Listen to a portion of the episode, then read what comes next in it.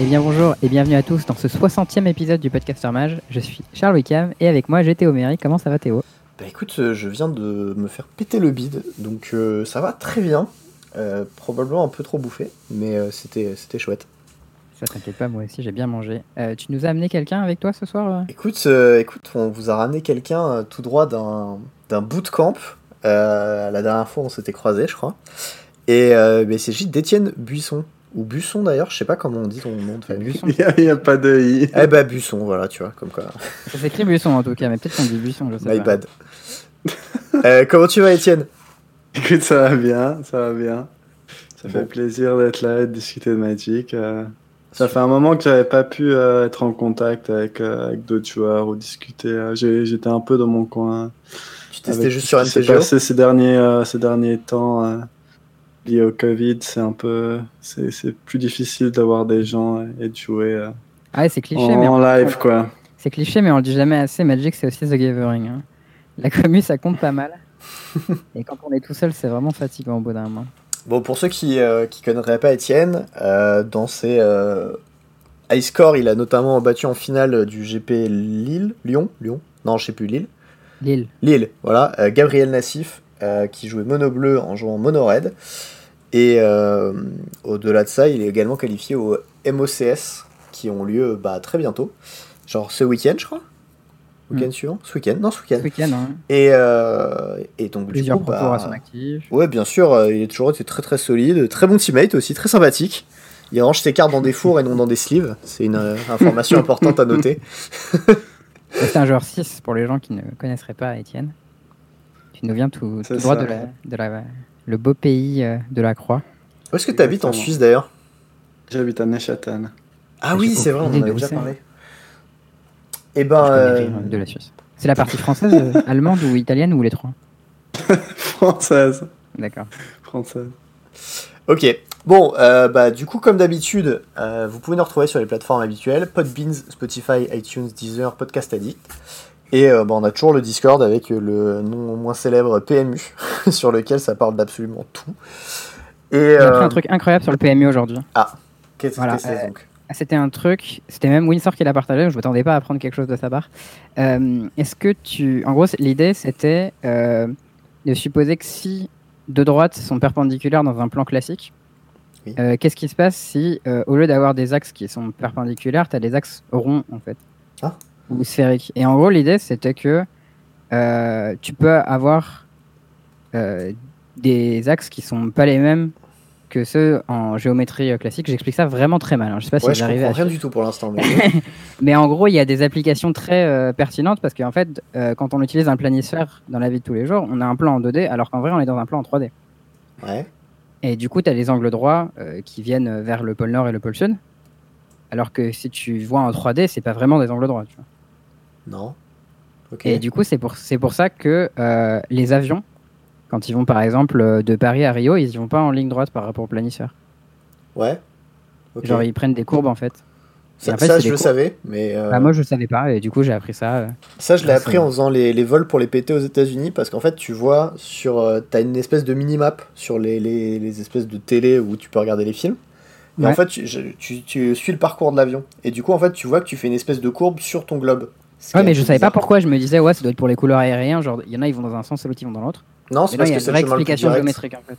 Ouais, il y a une Non, vraie- mais c'est parce que les, les planisphères, ils utilisent des, des, des projections comme la projection de Mercator qui, qui déforment euh, les tailles. Et puis, c'est pour ça que, par exemple, as le, sur certaines cartes, tu as l'impression que le Groenland a la même taille que, que, que l'Afrique, alors que Ouais. c'est infiniment plus petit. Mm. Et c'est ça qui crée, que, qui crée des. C'est- En fait, si je dis pas de- d'erreur, c'est un effet qui fait que plus, plus tu vas d'un côté ou de l'autre, un des deux pôles, plus, euh, plus ça élargit, peut- ouais, ou plus ça rétrécit. Je, je sais plus exactement, mais c'est un effet Ah, comme ça qui, qui fait Près que. des pôles, c'est plus gros. Enfin, ça a l'air Ouais. plus gros que ça ne l'est vraiment. Et Exactement. de l'équateur, c'est plus gros en vrai que c'est sur la carte. Voilà. Très bien. Donc, Eh vous pouvez ben- aussi apprendre la géométrie sur le PMU, vous aussi. La, la conclusion, c'est que j'ai pas compris l'explication de Charles, mais celle d'Étienne était vachement plus claire. bon, très bien. Que- Bon, whatever, vas-y. C'est pas très grave. Euh, donc du coup, cette semaine, bah, petit point sur euh, Amon 4 Remaster, très rapide. Petit, euh, petit point également sur le standard, puisque bah, il y a les. euh, il y a les joueurs NPL et Rivals qui se tapent dessus, qui continuent à se taper dessus. LSV trop fort, hein, parce que voilà. LSV. Sinon, euh, on va faire un petit point, bah, comme on faisait avec tous les joueurs euh, qu'on a, qu'on a eu sur ce podcast, un petit point sur, sur notre invité, sur Étienne. Euh, et des petites anecdotes. Ensuite, on va parler un peu du MOCS et des listes qu'il a submit, puisque euh, il a submit les listes hier, non, vendredi, je sais plus. Étienne? C'était lundi soir. C'était lundi. soir. Hier. Ah, c'était va. ouais. Une petite semaine pour baliser. Et euh, donc on va parler un peu de ces listes. Et ensuite, euh, petit point plein. D'ailleurs, si euh, on, on a oublié de, de t'introduire à, à cette, à cette référence du podcast, Étienne, mais si jamais tu as une anecdote avec les plaines à te partager, ce sera lors du point plein. Voilà. En fait, euh, on est un podcast qui respecte Magic et comme on sait que les plaines c'est un peu de la merde, on essaye toujours de leur garder un espace dans chacun de notre podcast où on en parle, tu vois. Ouais. Voilà, si t'as des anecdotes en rapport avec les plaines, tu peux les garder pour ce moment-là. Et voilà. Et euh, ensuite, bah, euh, outro classique. euh, et voilà. Bon, du coup, il y a Charles qui voulait nous parler de Amonkhet Remastered. Oui, bah en fait, le set complet avait été annoncé un tout petit peu la semaine dernière, juste avant qu'on commence. Ouais. Euh, mais euh, voilà, du coup, en gros, c'est un mix de Amonkhet plus Kaladesh. Il y avait eu des petits soucis. Euh, je dis n'importe quoi. C'est pas c'est Kala- c'est Kaladesh et Ether Revolt. C'est vrai que j'ai dit de la merde parce que j'ai vu AKH, mais en fait, c'est pas du tout ça. Ouais, c'est moi qui ai écrit de la merde sur, Ouais. le, sur le, le dossier, en fait, c'est KLD. Euh, c'est Kaladesh plus Ether Revolt. Et en fait, il y a eu un peu de micmac sur les réseaux sociaux parce qu'il y a des gens en mode Ah, il y a celle qui a telle carte, il manque telle ou telle carte et tout. Mais en fait, c'était juste euh, euh, Magic qui s'était voté euh, sur, euh, sur leur doc. Ce sera pas la première fois que ça leur arrive. Du coup, il y a toutes les cartes relevant sauf 4 dans le set qui sont donc Felida Guardian, Walking Ballista, Smuggler Copter et Inspiring Sanctuary. Ou Satuary, je sais plus. Donc Felidar Guardian, c'est le 1-4 qui blink pour 4. La Ballista, tout le monde la connaît. Le Smuggler Copter, 3-3 qui fait looter avec Croix 1. Et euh, la Statuary, c'est le truc qui donnait Improvise, qui était joué en standard dans Bleu euh, Storm avec euh, Paradoxical Outcome. Ouais. Euh, Inspiring voilà. Vantage, c'était. Ins- Non, Inspiring Vantage, c'est le land blanc-rouge. Ah, t'as. Ah ouais Oh là là, pff, terrible les approximations. Ah, mais pour une fois que c'est pas moi, tu vois. Ouais, ouais, c'est moi, c'est moi. Euh, voilà, Statuary, non, c'est celle qui donne Improvise. euh, Ouais, Improvise, ouais. tu pouvais les- Tu pouvais jouer tes carnes pour 0 avec tes. euh, Dans ce deck qui Tu était pas bien d'ailleurs. Il il était pas très très bien, ce deck. Ouais, tu l'as joué un peu. Etienne, ce deck ou pas? C'était. euh, Il n'y a pas, y a pas un, un bref moment pendant lequel c'était de loin le meilleur deck du format? Ouais, ça a duré genre une journée le temps que les gens comprennent comment ça fonctionne, je crois. Ouais, je crois que c'était. Non, ça, c'était pas à la fin d'une rotation? Ou peut-être je confonds avec. Il y Au avait tout un- début, quand M19 est sorti, Moi, il me il semble. Peut-être. à ce moment-là, peut-être il y a eu un. gros- Ouais, ouais, ouais. Parce que si je dis pas de bêtises, il y, a une- il y a une rotation juste après. Et en, et en gros, pendant, pendant un ou deux mois, il y avait, le deck bleu combo était vraiment le meilleur deck en standard, de, de loin. Simplement, après, il y a une rotation et il y a des cartes qui sont sorties et, et il était plus viable. C'est comme pendant un très bref moment en, en standard, il y a le deck vampire qui était le, le meilleur ouais, deck, mais ça, il y a une, c'est il y a ça. une rotation euh, peu après. Et il, il me semble qu'il y, avait un- il y a une même chose avec un deck bleu artefact combo, mais peut-être je confonds encore avec autre chose. Écoute, c'est possible. Bon, toujours est-il que moi, une fois de plus, je continue à râler sur le fait qu'ils impriment Saïli et pas Felidar. Ça, c'est très énervant. Saïli, tout le monde s'en bat les couilles, mais euh, Felidar est là. Et je crois qu'il n'y a pas non plus Panharmonicon. Voilà, donc tous les junkers euh, fous sont vraiment tristes de ne pas avoir cette carte-là. Rip Bandit. Euh, non, attends, je crois qu'elle y est. Je, je dis des bêtises parce que j'ai vu qu'elle y était. J'ai- En tout cas, j'ai- j'ai regardé. euh, j'ai- je me suis attardé sur la carte. Je me rappelle plus si elle y est ou pas. Mais je crois qu'elle doit y être parce qu'on a, on a parlé de la mettre dans un cube. L'approximation a atteint son paroxysme ce soir. En, tout, en tout cas, la carte avait retenu mon attention. Je me rappelle plus si elle était ou pas, mais bon. Euh, on va retrouver du coup tous les, les habituels, euh, les Fatal Push, euh, le, le Snake 2-3 qui met les compteurs. euh, Ça vient nourrir l'historique, quoi. Assez, assez, assez salement. C'est ça. Et euh, il y aura un petit event euh, intéressant, donc euh, le loupez pas. Ça s'appelle Kaladesh Remaster Draft Challenge. Ce sera du 28 novembre au 1er décembre. Et en gros, c'est un peu comme il y a en standard les standards challenge. hein. C'est un truc où tu payes euh, 3000 gemmes ou 15 000 thunes. Et tu fais un draft et tu peux faire jusqu'à 6-1. À 6 wins, tu, tu sors ou à 2 loses, tu sors. Et tu peux gagner jusqu'à 40 boosters et 20 k gold. Donc euh, voilà. Euh, C'est exactement comme les challenges qu'il y avait en historique ou en standard ou dans n'importe quel autre format. Sauf que là, sans limiter, donc c'est chouette. Ça change un peu. Ouais, je pense qu'il y a grave moyen de se mettre bien avec ça, donc euh, le ratez pas. Voilà. Dans les news euh, du même genre, il y a eu ce week-end, euh, du coup, les matchs de MPL et de Rivals. Mm, Euh, En standard. En standard, ouais, bien sûr. C'était pas un PTQ, c'était Mythic Invitational Qualifier. Je sais plus comment ça s'appelle. MIQ, c'était pas celui-là?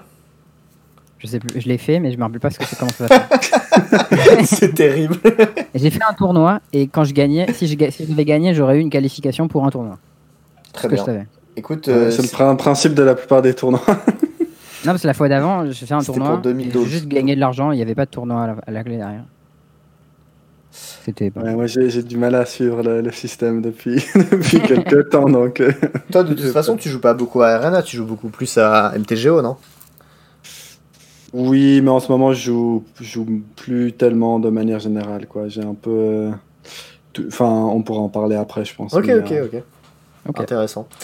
Euh, bon, du coup, euh, il y avait, euh, en plus du coup du MIQ, on va supposer que c'est ça, parce que, bon, franchement, on est perdu. Euh, donc, on va dire que c'était le MIQ ce week-end. Si, si on dit de la merde, tant pis, ce sera pour moi. Il y avait Euh, un tournoi en tout cas. Et moi je l'ai fait. Donc euh, je savais que c'était un tournoi. D'ailleurs, c'est- c'était genre z- 0-3 out ou 0-2 out, un truc comme ça, j'avais vu. J'ai fait 0-3-0-6. Ah ouais, 0-2, 0-2, Genre, euh, 0-2. Ouais, vraiment. j'ai rarement, une... rarement eu une aussi mauvaise journée de Magic, tu vois. J'étais là, j'ai Mulligan 5 à toutes mes Attends, j'ai retrouvé l'email qu'ils m'ont envoyé. c'est un- un- un- C'était un Zendikar Rising Split. Non, attends. Zendikar, non, c'est un Zendikar Rising Qualifier Weekend. Ah, Ok. Donc c'est Un- un qualifier weekend, c'est pas un. ZRQW. D'accord. Voilà. C'était un truc pour le- l'équivalent du Pro Tour, je crois.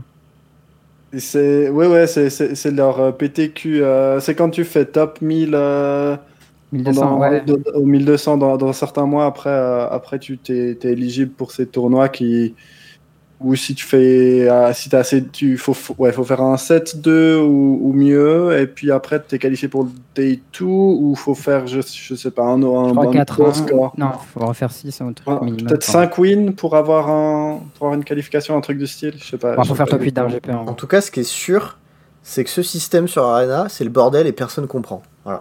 c'est clair. Bah, en fait, le problème, c'est c'est qu'ils pas- n'arrêtent pas de changer le nom. En vrai, le, le système, il est pas si compliqué, mais. Non, c'est vrai, le système il- est pas complexe, change mais il y a tellement de trucs qui se passent et euh, beaucoup de changements de nom c'est vrai qu'on s'y perd pas mal.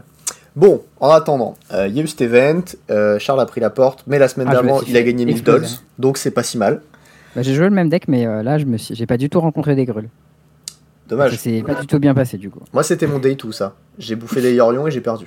Ouais, bah, moi j'ai bouffé Yorion, blanc vert euh, midrange et Ragdos. Et j'ai mu- mu- mulligan 5 toutes mes games. Et ben, C'était vraiment pas très rigolo. Bon, et ben sinon, ce week-end, il y a eu des joueurs euh, qui sont probablement un peu plus talentueux que Charles, no offense. Ouais, mais- je pense, ouais. Et, euh, et moi j'ai regardé pas mal LSV qui euh, fait comme bah, en fait la semaine dernière où il commentait en même temps qu'il jouait parce que vraiment il s'en bat les steaks et c'est incroyable euh, la facilité avec laquelle il déroule des gens à Magic Ah ouais, mais il déroule, c'est un délire. et, euh, et voilà enfin encore je peux, je peux vous le reconseiller hein, il a joué Grul euh, Mm. allez, euh, allez mater ses VOD c'est vraiment le feu et ce qui est, ce qui est incroyable, c'est qu'entre deux games, il lâchait un petit. Il lançait un cube, ou il faisait ses matchs de cube, ou il allait commenter le truc. Enfin, T'avais vraiment l'impression qu'il avait aucune pression et que ça. genre c'était juste casual, euh, je lance deux games unrank tranquille. Et en fait, c'est ces games de MPL. Et, et en plus de ça, il est tout en haut du ladder. Enfin, il du- est, ouais, il est des tout en haut du classement, euh, assez facile, je crois. Il a une win d'avance. Il doit être à 18-4, un truc comme ça. Ouais, il est, il est extrême. Non, 14-6, j'avais, je sais plus en tête. Bon, je sais plus, c'est pas. C'est des détails, mais bon, globalement, le, le bonhomme est ultra chaud. Euh, Mm. Moi, il y a un truc qui m'a fait plaisir. C'est que euh, y a un deck dont on a parlé, enfin, dont j'ai parlé en fait il y a quelques temps, où Sam Black avait fait un article sur SCG et il disait Mm. Mono Vert Food, c'est le prochain meilleur deck. Et cet article, il a genre 3 semaines, tu vois. Et là, ah ouais. Aujourd'hui, on a eu les, les datas du coup qui sont, qui sont arrivées. Ah. Et le meilleur deck de, cette, de ce week-end-là, c'était Mono Green Food. À prendre avec des petites pincettes quand même, parce qu'il n'y a pas eu beaucoup de gens qui l'ont joué, euh, Mono Green Food. Effectivement. Mais parmi les gens qui ont joué, il y avait Chris Kvartek et, euh, et ton chéri, le japonais, là, je sais plus comment il s'appelle. Ken Yukiro Yukihiro, ouais. Ah, Mukenu. Ah ouais. Bien Ils sûr. ont fait euh, des perfs de bâtard. Ouais, ils ont perdu que contre Rogue et le reste, ils ont déroulé 60%, 72%. Overall win rate, 66%. Solide. Voilà.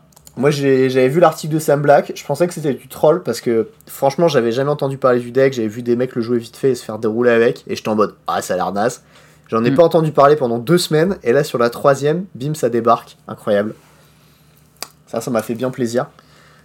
Euh, Il y a quand même une petite spécificité qu'on a cette semaine. Bon, déjà, il y a les meilleurs en haut des classements des deux côtés. hein. Chez les MPL, c'est PV en haut. Chez les rivales, c'est LSV en haut. Donc, euh, ça, c'est le skill parle. Ouais c'est vrai. mais, euh, mais on a les Français qui sont très bien placés euh, dans le tableau. Ça, c'est plutôt cool. Il y a Gabriel Nassif qui est troisième chez les MPL. Et euh, JE et Raph qui sont sixième ex aequo. c'est pas mal, c'est pas mal. Ça fait plutôt plaisir. Puis surtout que j'ai eu un petit départ un peu difficile le premier week-end, donc du coup ça remonte un peu quoi. Non c'est Bah là, je sais pas si t'as vu, il a transpiré parce qu'il jouait euh, Esper Yorion. Et il a bouffé plein il de a- rogues. Il a commencé par perdre ses deux match-ups favorables et ensuite il jouait trois rogues. Et il a battu les trois rogues. Et il a battu les trois rogues. Ce qui était euh, inespéré. Ah c'était du coup, il hyper, s'est dit hyper qu'il aurait pu faire 5-0 s'il avait bien joué, mais bon. Je sais pas à quel point il a mal joué, mais en tout cas, il, il était content à la fin avec son 3-2. Quoi. Euh, Étienne, du coup, toi, est-ce que tu as des échos par rapport aux gens qui sont en Rivals ou en MPL, enfin des, des potes à toi, des gens avec qui tu, tu discutes, t'échanges ou pas du tout? Non, pas du dit non, ouais, euh, je, je m'intéresse pas à ces gens-là. quoi. Non, non, non, non, mais c'est juste que. Bah, déjà, moi j'ai moins de lien avec la communauté euh, française que, que vous de manière générale parce que je suis suisse. Ok. Et en plus de ça, disons que j'avais encore, j'avais encore un peu des liens euh, les années précédentes parce que souvent on faisait des teams pour préparer les Pro Tours, etc. Du coup, j'avais l'occasion de voir ces personnes et de discuter, etc. Mais maintenant que maintenant que il n'y a plus vraiment de tournois live avec le, le, Covid, etc. Je veux dire, moi, moi j'ai plus vraiment de. Enfin, j'ai- peut-être euh, échangé deux trois mots avec euh, certaines personnes euh, par-ci par-là, mais c'est vrai que j'avais déjà pas beaucoup de liens avant et maintenant, maintenant encore moins. D'accord. Je sais que il y, a, y a pas si longtemps que ça, un petit moment quand même, j'avais joué contre un de. Alors, je sais pas si c'est un pote à toi ou une connaissance ou un teammate, un Suisse qui s'appelle Gaëtan. Ouais, Gaëtan Bessy, je pense. Ouais, je crois que c'est ça. Mhm, ouais. Et il jouait, il jouait justement une liste que tu joues euh, en moderne euh, au tournoi, au tournoi MOCS. Il jouait, Ah, il m'a battu il- avec la même chose. Et Voilà. ça m'étonne. ah, C'était, parce que ce que je joue au, au Max, c'est un deck assez récent, je pense que. Non, mais c'est pas exactement la même liste, tu vois, mais c'est Ah, plutôt. d'accord. euh, Bah, ça, ça, ça a beaucoup changé le deck. Mais Ah, je- vous l'utilisez là, moi j'ai envie de savoir ce que c'est. mais- attends, on le garde, on le garde pour après, on le garde pour après. C'est le petit teasing, tu vois, avant, avant la chose en question. Euh, pour, euh, pour un de nos auditeurs euh, fétiches, c'est son deck. On l'appelle le, le deck de Beauf, mais là c'est la bonne version du deck de Beauf. voilà, Max, tu te reconnecteras, c'est cadeau. Euh, Ah, je sais ce que c'est alors. les, En tout cas, il y a un truc. Enfin, il y a un truc qui est plutôt cool sur ce, sur ce format standard, c'est qu'il continue à tourner. Oui. Euh, Grul Agro qui était le meilleur deck la semaine d'avant, 47% de win rate euh, sur les MPL Revise League. Dimirog pareil en dessous de 50%. Donc, euh, Alors 47%, sauf quand c'est LSV qui le joue quand même, il faut le préciser. ouais, parce que... LSV, la machine quoi. Mais ouais, le format, le format bouge. Il y a des meilleurs decks qui se font retourner par d'autres decks un peu hors méta. Puis un deck qui revient un peu, genre Esper Fortol qui s'était fait fumer, qui était euh, à, C'était Blue White qui s'était fait fumer. tu Non, vois, mais il, a- genre, mais il était à 45% en fait quand il avait été joué. Il y avait juste Mengu qui l'avait joué un petit moment, c'était pas trop mal. Ensuite, c'était revenu un peu devant, mais ça se faisait fumer. Et là, ça redevient devant assez, assez solide à 53% avec un gros échantillon, quoi. Ah, il y a plusieurs joueurs, dont Raph aussi, qui ont ramené Mardu. Oui. Euh, Mardu Fortol, ça c'est assez joli. C'est vrai qu'il y a très peu de contres qui sont joués dans le format, à part dans Dimirog. euh, le genre Esper Fortol, c'est un, c'est un jeu qui est très tap-out, tu vois. Il y a des contres en side, mais game 1, euh, ça va jamais interagir dans le stack quasiment. Ouais. Et les seules cartes Et- rouges qui jouent, c'est les Omen en plus. Ouais. Ce qui est euh, très. Enfin, c'est marrant d'avoir un splash pour ça. Ultimatum Mardu en side. Ah, peut-être. Et L'idée, c'est que l'Ultimatum Mardu, ça démolit euh, tous les moteurs de CA alternatifs. Genre euh, les Vivienne, les Gretenge, les machins. Tu dis, allez hop, ça dégage. Pas mal. Euh, bon, est-ce que tu aurais autre chose à ajouter sur, euh, sur euh, ce MPL week-end et sur ce format, cher Charles Avant qu'on qu'on rentre un petit peu en discussion avec, avec Étienne? Mais non, mais j'ai hâte de savoir- d'en savoir plus sur Etienne, écoute. Eh ben écoute, c'est super. bon alors, euh, Étienne, quels sont tes premiers souvenirs de Magic? La première fois que tu touches les cartes dans tes mains. Alors, Pour Je- 80% des gens, ça remonte genre un pote, le collège, le frérot, le- la famille, tu vois. Un truc Ouais, comme ouais, ça. c'est un- c'est à peu près ça. Euh, je pense que j'avais j'avais acheté des cartes dans une boutique quand j'avais pff, 12 ans, quelque chose comme ça. C'est toi qui as acheté tes premières cartes Ouais, je sais plus Et en pourquoi. Suisse, ils ont des thunes, Ça hein. m'avait intéressé, je crois. Et puis, je sais, juste après, et en fait, je, je connaissais personne qui jouait à ça, et juste après, je me suis lié d'amitié avec, quelqu'un, qui est toujours un de mes meilleurs amis euh, actuellement d'ailleurs, et qui, avait aussi des, cartes, qui avait aussi joué un peu, et puis on a commencé à jouer ensemble. C'est comme ça qu'on s'est connus. Et puis, ouais, c'est un peu mon premier souvenir. euh, J'ai commencé à jouer comme ça avec un ami qui était dans ma classe quand j'avais euh, 12 ans à peu près, je crois. 12 ans, tu dois être un peu plus vieux que moi, donc ça devait être vers C'était en Ravnica. 2005. C'était Ah, à peu 2005. près vers Ravnica, ouais. 2005, c'est un peu avant Ravnica. C'est euh, juste après 5e Aube, 9e édition.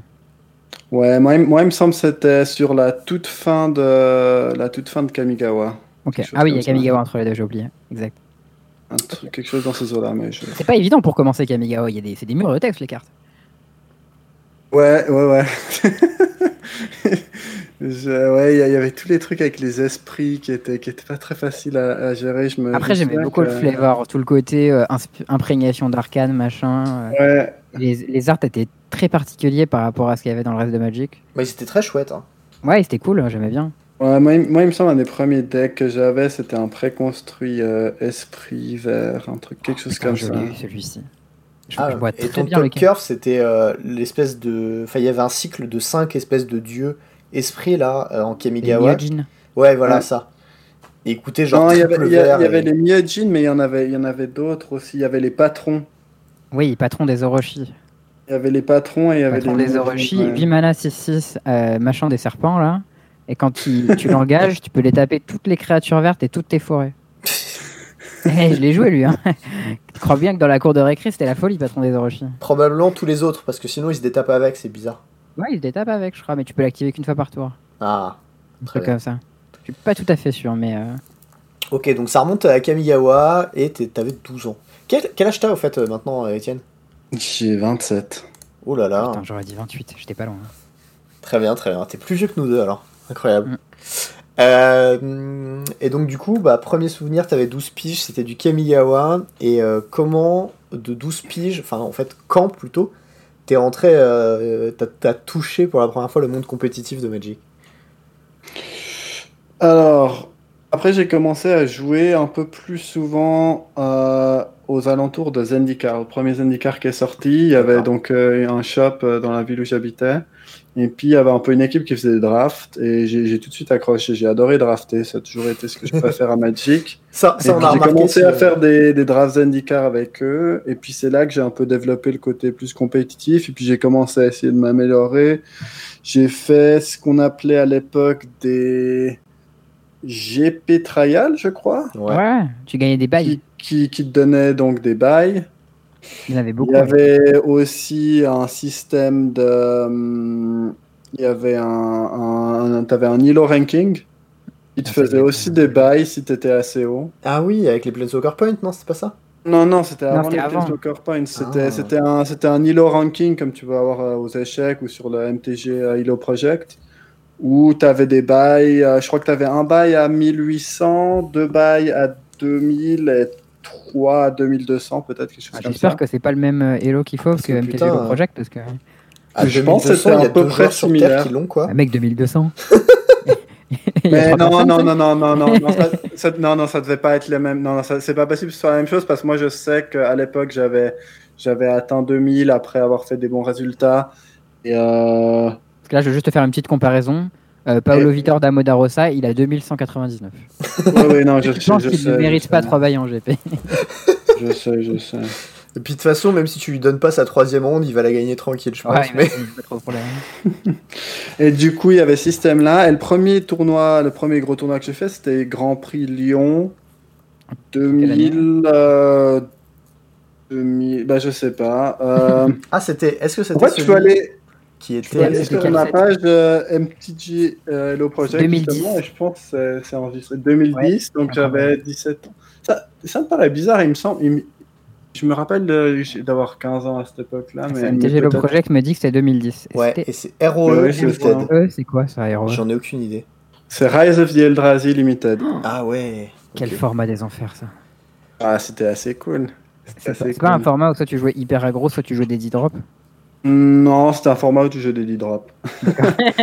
Alors effectivement, je suis sur ma page MTGO Ido Project et Grand Prix Lyon 2010. euh, c'est le premier tour enregistré sur euh, Ilo, Ilo- mon Ilo rating. C'est vrai. Mais après, il 1500. enregistre que les GP et les PT, celui-là. Ouais, ouais, il- si t'as fait Oui, plein de oui, petits oui, vécus, bien euh, sûr. Et, euh, et du coup, euh, et du coup, j'avais j'avais trois bails, si je me souviens bien, peut-être deux bails.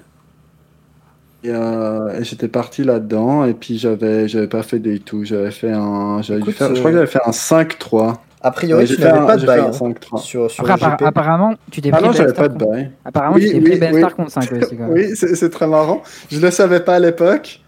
Et je me suis fait défoncer par Ben Stark round, au round 5. Il avait un deck complètement porquesque avec des Massacre Worm, des, Pe- des Pelaka Worm. C'était Oh, insane. Et en fait, c'est- c'est c'est marrant parce que je savais pas à cette époque-là. Et j'ai réalisé que c'était Ben Stark, je pense, 2-3 ans plus tard. Et ça m'a fait, fait bien rigoler. Quoi. Qu'à l'époque, il avait 1700, 1750 de, de, win, de d'élo, donc il devait pas être si fort que ça euh, par rapport à maintenant. Bon, il était déjà assez solide en 2010. quand Ouais, même. je sais, je, ouais, je sais pas exactement, mais je, je crois que la manière dont, dont le MTG le Project a été fait fait que certains joueurs sont, si tu remontes assez longtemps dans le temps, enfin les, les ratings sont un peu bizarres quand même. Parce qu'il y a des trucs qui n'ont pas été pris en compte, je pense. Ah, parce qu'ils ont que pas c'est- retrouvé les noms des gens, peut-être. À mon avis, le- si tu regardes le rating des gens euh, avant 2010 et avant, c'est, c'est- enfin, c'est, c'est, c'est pas très fiable. C'est, c'est, c'est, c'est plutôt sur les dernières années que, Que ça marche bien, ouais. Que ça marche. Maintenant, c'est assez, fiable hein, pour le coup, euh, le project. Ouais, ouais, ouais. Ok, donc euh, du coup, bah, premier GP, GP Lyon, t'arrives euh, un peu, euh, un peu sans bail. Euh, Ah, ouais, 5-3, c'est pas mal quand même. bah ouais, mais 5-3 sans bail, tu vois, c'est, ça va, c'est legit. Hein, à l'é- à l'époque, c'était 7-2 pour. euh, Non, Jordan ou 6-2. c'était 6-3 Non, je crois C'était 7-2. ah ouais, que c'était 7-2. 7-2. hein. 7-2. 7-2. Jusqu'en 2015, c'était 7-2. Après, c'est Ah, passé à c'était 6-3. 7-2, ouais. Après, c'est revenu à 6-2. Ah, et du coup, t'as droppé en fait une fois à, à X3. D'accord, c'est logique.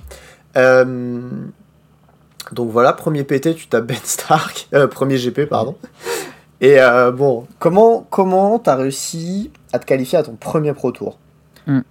Comment ça a évolué à partir de Alors après j'ai joué de, en fait pendant toute la période, bah, en fait c'est bien que je puisse regarder ce MTG le Project parce que comme ça j'ai une meilleure idée de. T'as pas une aussi belle mémoire que ouais, moi. ça, ça- m'aide à, re- à revoir. Comme tu peux voir, j'ai fait- enfin j'ai fait une euh, genre 5-6 GP entre entre 2010 et 2016. Euh, J'en faisais à peu près un par année, je dirais. Genre un- quand il y avait un GP limité, bah, j'aime- je faisais que du limité. Un GP limité qui était pas trop loin. Franchement, il n'y en avait pas des masses, il y en avait peut-être un par année, genre en Italie, en France ou, ou comme ça. J'y allais en Allemagne quand il y en avait encore en Allemagne. Mm. Et euh, je jouais, bah, je je jouais vraiment euh, de manière euh, Sporadique. sporadique et puis euh, non pas sporadique j'avais un côté assez compétitif mais c'était vraiment un, un hobby et puis je faisais d'autres trucs à côté disons que c'était pas le voilà c'était pas le moment où j'ai où, je jouais le je, je jouais le plus mais j'ai toujours été pas trop mauvais assez compétitif. Du coup j'ai- fait ça pendant un moment. Et en fait après ce qui s'est passé c'est que en gros en 2018 euh, tout début 2018 moi j'ai fini mes études.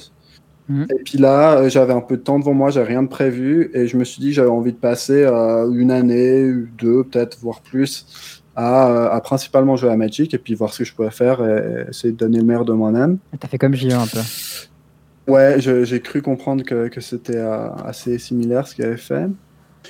Et du coup, euh, j'ai commencé 2018 avec euh, l'idée de faire beaucoup plus de GP. Donc, comme je disais, j'en faisais à peu près un, un ou maximum deux par année pendant, pendant toutes ces années. En Du coup, t'avais 2018, je crois que j'en ai fait, j'en ai fait genre 6 peut-être, ce qui est pas non plus énorme, mais c'est déjà beaucoup Ah, plus. si, c'est Bah, beaucoup, hein, si j'ai perdu une année quand même. hein. Si ouais, c'est pas mal, mais je il y a quand même pas mal de grinders qui en font 10 ou plus par année. Ouais, moi j'ai eu des, années où j'en ai Ah. fait plus que ça, mais c'était quand même. euh, Mais si, c'est- déjà, c'est déjà plus. Et du coup, euh, un des premiers GP de l'année, pour moi en tout cas, Grand Prix euh, Birmingham. euh, Top 8. J'ai j'ai top 8 et c'est là que je me suis qualifié pour mon premier euh, Pro Tour. Ok, donc c'était en standard, du coup, tu t'as été mis à faire du en standard. Ouais, bah à ce moment-là, du coup, je, je me suis dit, bah écoute, si tu veux vraiment jouer, si tu veux jouer euh, plus, tu vas pas pouvoir faire que du limité, il va, il va falloir faire autre chose. Quoi. Du coup, je me suis mis à jouer euh, les formats construits. euh. Et puis après, vu que je suis rentré dans, le, dans les Pro Tours, et, euh, et j'ai joué tous les Pro Tours jusqu'à jusqu'à ce que les Pro Tours n'existent plus. Ah ouais, donc t'es monté dans le train et t'en es jamais sorti. Ouais, après, c'était pendant, c'était pendant deux ans, hein, c'était pas non plus. euh, Ouais, enfin, mais c'est solide quand même. Enfin, en non, gros, parle pas parce que le premier Pro Pro Tour que j'ai fait, il était en fin 2018, donc ça fait plutôt pendant une année, ouais, une année et demie, quoi, en gros. Mais après, ben, tout le système a changé au début de l'année. Enfin, tout le, enfin, au fur au fur et à mesure, tout le système a changé, et puis là, euh, c'est c'est très différent. Très bien. Et, euh, Mais d'ailleurs, voilà, et puis c'est comme ça qualifié à mon premier Pro Tour. Pre- premier, du coup, euh, première année où tu, te donnes- tu décides de donner à fond en 2018 sur les, les, les GP. Tu te retrouves, premier GP de l'année que tu fais, top 8. Tu perds en quart contre euh, Simon Nielsen. Ce qui est quand même. Voilà. Ensuite, tu fais GP Turan, tu te plantes. Ensuite, GP League. C'était la ouais. Attends, attends, mais c'est pas, y a pas que ça. GP League, tu top 8. Quart de finale, tu joues contre Carlos Moral. Demi-finale, tu joues contre Javier Dominguez. Et finale, tu joues contre Gabriel Nassif et tu gagnes le GP. Je veux dire, quand Ah même, ouais. T'as pas joué contre des peintres pour le coup. c'était. Voilà. Juste sur la GP Lille, je suis passé de 1834 de rating à 2040. Oh la vache. la petite récolte. Up to the sky, incroyable. Et du coup, il y a eu le premier, euh, premier PT que tu fais, c'est Pro Tour Guild of Ravnica. Et du coup, comment ça s'est passé avec qui t'a testé et tout ça Alors j'ai testé tout seul. J'étais tout seul dans mon coin. J'étais, j'avais réservé un, j'étais dans une chambre dans un B&B qui, qui était, j'avais réservé de, une semaine avant le, enfin dix jours avant le, en fait dix jours avant le Pro Tour parce que je voulais il y avait un Grand Prix le week-end d'avant. Du coup je, pro- je voulais profiter pour faire le Grand Prix vu que j'étais sur place et puis playtester. où c'était. Atlanta et c'était en moderne. Ok. Le Parce que Grand moi, Prix était en moderne, pas et le l'avoir fait. était en, en standard. Euh, coup, le Grand Prix, je me suis fait défoncer, mais je- Ça servait à quoi de pas- faire ce Grand Prix du coup si ton Pro Tour il était pas en moderne? Bah, parce Bah, que c'est un c'était Grand parce Prix. que, comme, comme j'ai dit, je voulais faire le plus de Grands Prix possible sur, sur l'année, quoi. D'accord, c'était juste pour prendre des points quoi. Voilà. Mais j'en ai pas pris. non, mais tu- t'es pas dit que c'était un peu du gâchis de- du- d'utiliser ce temps à faire ça alors que tu pouvais tester euh mais j'ai, justement, j'ai pas, j'ai pas passé beaucoup de temps à faire ça, mais, euh, enfin. D'accord, tu t'es dit c'est pour l'occasion. c'est, euh, c'est possible que ça n'ait pas été la meilleure idée. hein. Écoute, nous, Mm. dans notre team, on s'est retrouvé à se priver de ce GP. Et moi, qui est le plus grand fan de la Terre de moderne qui soit, je l'ai tellement regretté. Voilà. Sache-le. Ouais, moi, moi, j'en avais un peu rien à faire du moderne. Honnêtement, c'est pas mon format préféré, mais. euh, Aïe, aïe, aïe. Et du coup, j'avais playtest un peu à l'avance. euh, Sur en fait, Modo, en fait- ouais. bah, le truc qui s'est passé, c'est que en fait, j'avais gagné le Grand Prix à Lille. Quelques... C'était juste deux week-ends, deux, deux semaines avant. Ah, c'était pas C'était longtemps aussi avant. en standard. Bah, c'était avec Monored du coup, mais Monored c'était pas hyper bien contre Green Deux, Black. trois semaines, euh, deux, trois semaines avant. Et du coup, euh, vu que j'étais vraiment confiant avec mon deck, j'ai gardé le même deck et j'ai pas eu beaucoup de playtesting à faire. Enfin, j'ai quand même continué à beaucoup jouer le deck et j'ai préparé le format limité. Mais j'ai tout fait moi-même. Je suis resté une semaine, comme je dis, sur mon ordinateur portable dans un Airbnb à jouer sur euh, MTGO euh, tous les jours. C'était ma préparation pour mon premier Pro Tour, tout seul dans mon coin. C'était pas hyper fun. être mais- hyper rigolo, ouais. J'ai fait pareil hein, pour mon premier Pro Tour et c'était pas hyper fun non plus. hein. Je suis, euh, Ouais, suis d'accord. Voilà, moi j'ai pas fait ça pour le coup. Et ensuite, il y, a eu, euh, il y a eu le deuxième, euh, deuxième PT que t'as fait. Entre temps, t'as fait deux, deux GP. Bon, euh, ça a pas. bah déjà, pas ce donné ce grand-chose. premier Pro Tour, t'as fait en 5, donc ce qui t'a requalifié. Oui, pardon. Oui, j'ai fait le fameux 1-4 en 5. Putain, impressionnant. On appelle ça le sous-marin ou la remontada au choix. Ouais, c'est Ouais. ça. C'était, c'était cool, mais le, le début du tournoi était assez violent. Quoi. Après, bah ouais, effectivement, j'ai pris des casses en GP. C'était assez terrible. Et puis après, après, après c'était les Mythic Championship, en fait, qui, qui, étaient encore plus ou moins comme des Pro Tours avant que ça change définitivement. Ouais, c'est Là, ça. j'ai fait sur tout- toute l'année 2019, et puis le... il y avait encore le Player Tour qui était à Bruxelles, qui ressemblait plus ou moins à un Pro Tour au début de, au début de cette année 2020. Et, Et, puis pour, après... ces pour tous ces tournois, t'as testé tout seul à chaque fois? Bah non. Non, par la suite, j'ai testé en équipe, du coup, Eh oui. euh, une fois sur deux à peu près. Ok. Le mythique Invitational, le premier, du coup, t'avais testé avec euh, bah, du coup, la team WAG en partie. Ouais. Avec euh, bah, du coup les Français. Moi, j'en faisais partie, mais j'étais arrivé tardivement avec Guillaume. Et, euh, et du coup, on n'avait pas trop trop testé. C'était ce fameux PT où vous aviez dit ouais, Mono Bleu c'est fumé, machin. Bah, on avait défoncé un RPTQ juste avant, tu vois. Ouais, non, mais je- Et donc on était sûr de nous pour le coup. Et je pense qu'on avait raison. Et quand on a vu le top 8 du, RP du PT, on fait bah on avait raison les gars, tu vois. Ouais, ouais. Clairement, il était bien ce deck. Et toi, t'as joué quoi du coup, euh, Étienne? Nexus non? Euh, ouais, je crois que c'était Nexus, ouais. C'était le metagame où tu jouais soit Nexus, soit. Mono bleu. Soit Mono bleu, Et soit Black. Sultai. Ouais, c'est ça. taille avec les Crasis. Ouais. Pour moi c'était Il c'était n'y les avait pas un deck expert Ouais, aussi Si, il y avait un il expert, il était pas très bien. C'était après Non non, Non, il existait déjà. Spark. Elliot Bousseau qui avait convaincu presque tout le monde dans la team de jouer Nexus.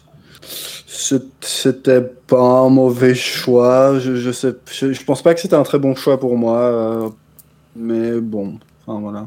Je me- C'était un, c'est un des PT où j'ai, où j'ai peut-être le fait le moins bon résultat. Ouais, j'ai fait 6-8, c'est mon pire PT. D'ailleurs, euh, fun fact, va. t'as joué deux fois contre un, super pote à moi qui s'appelle Ah ouais, euh, Emmanuel Berniaud. Ouais, ouais, bah je le, je le connais maintenant. Et euh, tu, tu 1-1 du coup contre lui. Voilà, c'est tout. euh, C'était son premier PT. Et euh, il était hyper, hyper content d'être là. Il était avec euh, du coup sa femme, je crois. Ou sa... Ouais, ouais, ouais, mais je l'ai, revu à un PT euh, plus tard. euh, C'était à la fin de l'année passée quand on a préparé le PT. euh, Non, je sais plus. C'était à Cleveland, je crois, qu'il était là. Ouais, c'est ça. C'était à Cleveland. Absolument. Ouais, non, c'était le Ouais, ça c'était celui dont on parle. Absolument. Bon, du coup, euh, du coup, c'est pété. Euh, toi, en fait, essentiellement, avant d'être un joueur papier, t'es un joueur MTGO, c'est ça? Ouais, en fait, moi j'ai fait. Le truc, c'est comme si j'ai commencé à jouer dans un shop qui était euh, dans la ville où j'habitais. Ensuite, le shop a un peu périclité. moi, j'ai aussi déménagé ailleurs. Là, je suis dans une ville où il y a simplement pas vraiment de shop. Enfin, si, ma- maintenant, il y, il y en a un là où j'habite, mais c'est très. Beaucoup de commandeurs, c'est très casual. C'est pas trop des formats qui me- que, que je joue, moi. Ouais. Et, euh, et du coup, et du coup ben, j'ai j'ai- j'ai- j'ai- j'ai énormément joué euh, sur MTGO. J'ai j'ai- tout, tout ce que j'ai. Tout...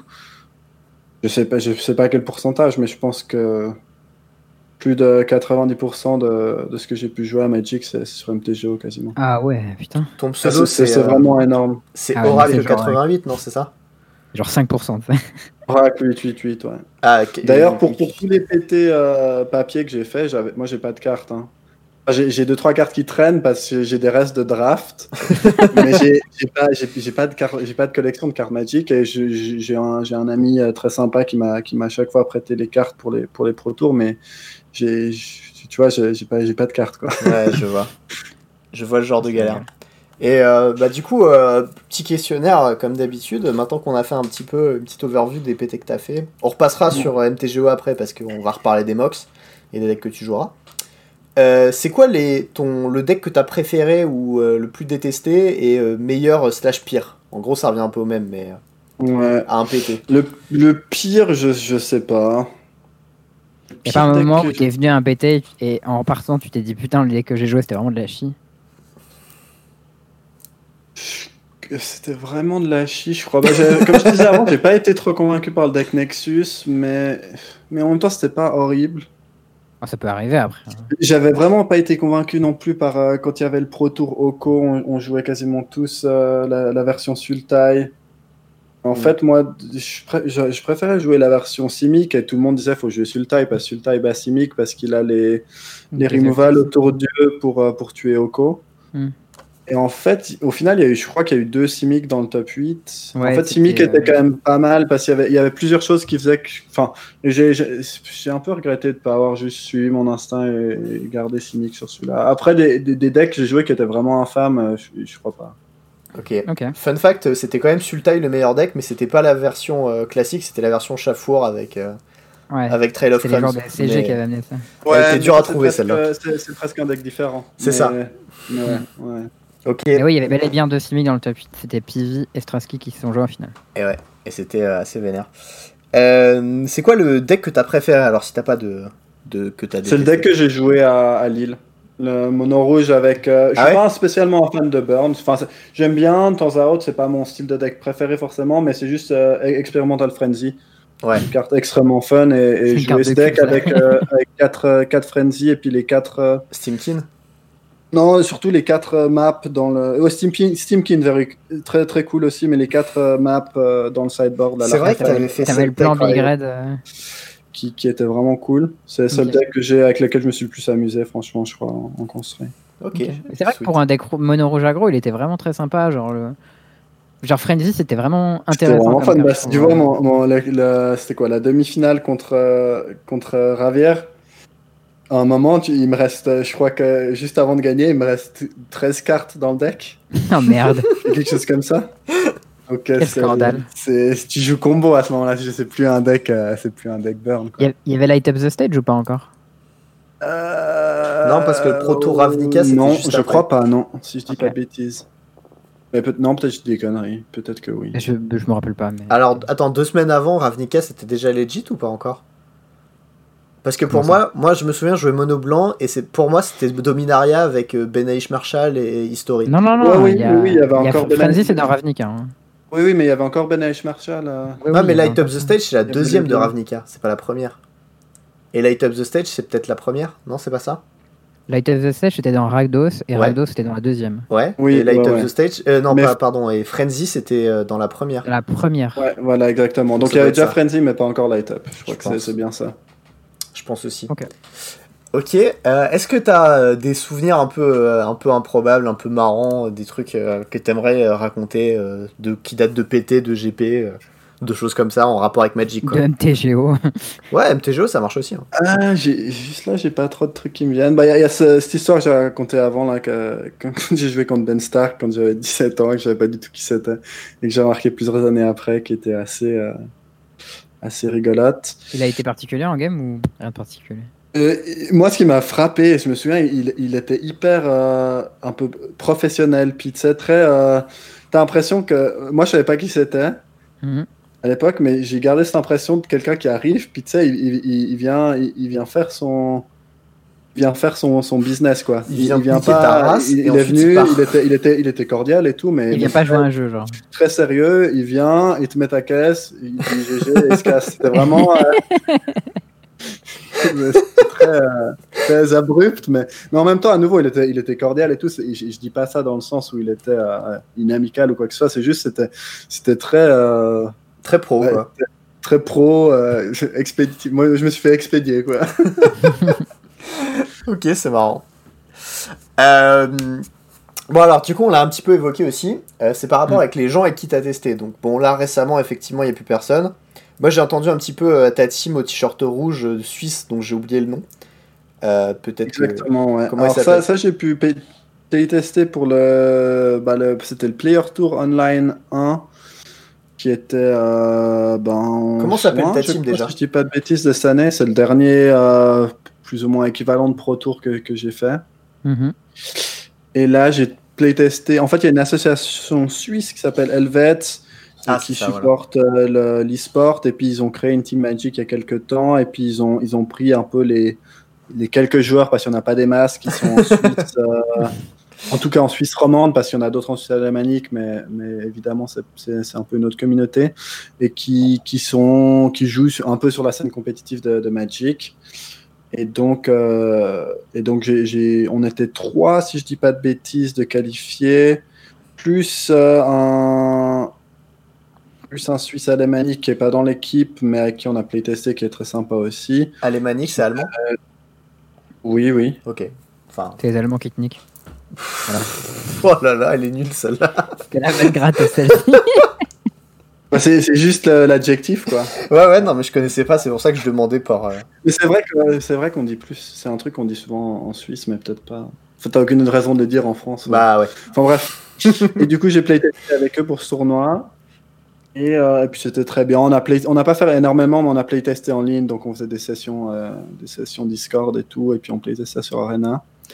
Et sinon, par le passé, comme je disais, j'ai playtesté plusieurs fois avec les, les joueurs français qui étaient qualifiés RPZ. euh, et qui étaient euh, les an- la team WAG ou enfin les anciens de la team euh, WAG parce qu'après c'était plus vraiment le cas. Je crois. Bah, en 2019, fait, la WAG a fermé déjà et euh, les teams ont cessé d'exister. Donc, de toute façon, voilà. Ouais. Et, euh, et voilà, c'est c'est les gens avec qui j'ai pu playtester pour les, pour les tournois. D'accord. Bah, écoute, ravi d'avoir fait partie de ces personnes en tout cas. Est-ce qu'il y, y a quelques teammates qui sont sortis du lot Comme étant particulièrement euh, agréable. Tu n'es pas obligé de me compétent, citer parce que je suis là, je le prendrais pas mal. ils- D'accord. Ils, ils étaient tous, euh, tous, tous, tous géniaux. euh. Et Ken, c'est le mec conciliant, tu sais, il va jamais dire du mal de quelqu'un, il va jamais dire ah non, tout le monde était non, mais j'ai pas eu de. et je- il y a- il y a- il y a- tout, non, tout le monde avait, avait des défauts et des trucs chiants, mais qui étaient jamais euh, non plus euh, énormes. Et tout le monde avait des trucs euh, très géniaux et très uniques que d'autres d'autres avaient pas. On avait des équipes. Je trouve que les, les fois on a fait des bootcamps, on a playtesté, on, on, on avait des ambiances assez. euh, justement assez balancées avec euh, des, des opinions différentes mais une, une- une cohésion et puis ça, ça fonctionnait bien après comme, comme vous le savez je pense pour tous les gens qui ont fait des, des expériences comme ça c'est toujours un peu euh, c'est pas forcément facile il y a des moments de tension et tout Mm. mais je trouve quand même qu'on a en, général c'était des gens très agréables et puis euh, et puis simplement euh, simplement euh, aussi intelligents non c'est con à dire mais dans les gens qui jouent à Magic Ah bah, j'ai plus l'impression, de- enfin, tombe, tu tombes en moyenne sur des gens plus intelligents qu'ailleurs, ce qui est, ce qui ah, est c'est logique ouais, pour euh, plein de raisons différentes. hein, donc ça te demande Mais cerveau. c'est- après, c'est tout de suite plus facile dans les rapports ou même, vois, même sur les trucs qui ont rien à voir avec Magic, comme la, la gestion des conflits, la gestion des tâches ou je sais pas quoi, etc. Ah, ça pas forcément, si hein, tu le parce fais avec- t'es avec le des gens des intelligents, mais t'es aussi avec des gens qui ont beaucoup d'ego en général. Et ça, dans la gestion de conflit, c'est forcément évident. Ouais, ça- moi j'ai pas, j'ai pas eu l'impression. euh, Il il y, en a, mais justement dans ces équipes, j'ai pas eu l'impression qu'il y avait des, des, des- des gens avec énormément d'ego. Enfin, ça m'a pas, ça m'a pas frappé. euh. Je, je m'attendais à pire, peut- peut-être. Il s'est dit, putain, je vais aller avec des Français, ça va être l'enfer là. Est-ce que t'avais des préjugés sur nous? Euh, Tu, tu peux balancer, d'accord? Ce Ouais, sera vas-y. probablement pas non, coupé mais au peut- montage. peut-être euh, effectivement le côté un peu grande gueule, je crois. Ouais, mais mais, ça, c'est- euh, Ouais, mais ça, c'est vrai. Mais, mais- justement, ça. c'était pas, c'était pas, c'était pas, c'était pas pire que ça au final. hein. Ok. Ok. Putain, je suis, je suis surpris qu'ils disent pas ça de moi pour le coup, mais ok. Non, mais je crois qu'après, on était, on est allé, enfin, excentré dans le bootcamp et tout avec Guillaume, donc du coup, euh, on est arrivé à la bourre, on n'a pas trop, trop parlé non plus, on testait juste vite fait, et voilà quoi. Donc, euh, Mais euh, ok, c'est marrant, c'est cool. Et euh, donc, du coup, est-ce que, est-ce qu'il y a des joueurs à Magic que tu admires et d'autres que, que tu, qui te débectent ou que tu détestes ou que t'aimes pas quoi? Bon, alors dans les, dans les joueurs que j'aime pas ou qui, qui me débectent et tout, je vais pas, je vais pas nommer des gens en particulier, mais, mais pour moi, tous les, la plupart des joueurs qui ont triché Ouais, ou qui ont de- eu de très hautes suspicions de triche à plusieurs moments, c'est tout de suite un peu un deal breaker. quoi. J'ai Ouais, du mal. Et puis ap- après, il y, y a des fois où effectivement, il y a des gens qui ont une réputation qui les suit, qui est pas forcément tout le temps justifiée ou qui est exagérée. Mais c'est vrai que j'ai eu j'ai eu joué contre des gens qui avaient certaines réputations et, et puis après c'est un peu c'est toujours difficile parce que quand tu joues contre eux tu, tu fais attention et, et tu vois des trucs et, et tu- ouais mais aussi tu, tu vois des trucs et tu dis ah ça c'est un peu shady mais en fait est-ce que c'est un truc que tu aurais vu si tu jouais contre quelqu'un qui avait pas de réputation et tu, sais- tu sais pas à quel point la, la c'est un peu le problème tu sais pas à quel point la, la réputation euh, Ah, pour moi, la, la Le- réputation, c'est clairement un indicateur. hein. Si tu sais que quelqu'un a oui une mauvaise oui réputation, t'es censé faire plus attention parce qu'il est plus probable qu'il triche contre toi plutôt qu'il fasse une erreur. tu. Tout, à fait, tout à fait. Mais a- après, le problème, c'est que tous les joueurs font des erreurs, même les meilleurs joueurs euh, au monde. Et le problème, c'est que dès que les gens ont une réputation, alors ça, euh, bah, généralement, ils ont acquis une certaine réputation pour de bonnes raisons. Mm. Mais, mais disons que le problème, c'est que des fois, ces joueurs, ils font des, ils vont, ils vont faire des erreurs honnêtes. Et ça va être mis sur le compte de leur réputation.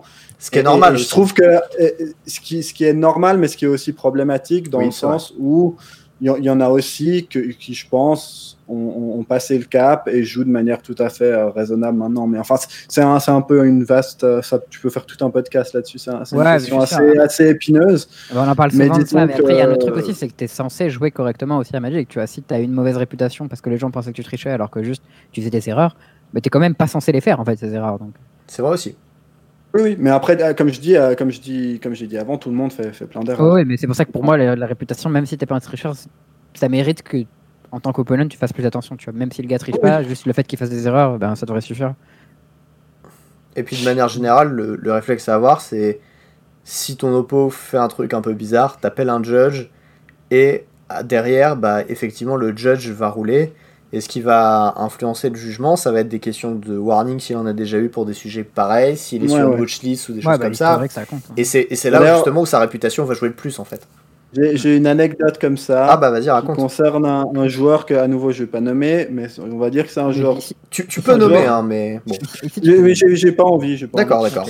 C'est un joueur très connu qui a été, qui a eu beaucoup de problèmes de triche par le passé, beaucoup de suspicions à plein de niveaux. Voilà. Enfin bref, Un joueur je, je joue contre lui. Un joueur portugais. Je... je- je joue contre lui à un GP, c'est dans les dernières rondes, c'est des rondes qui comptent pour un, pour un top 8 probablement. Mhm.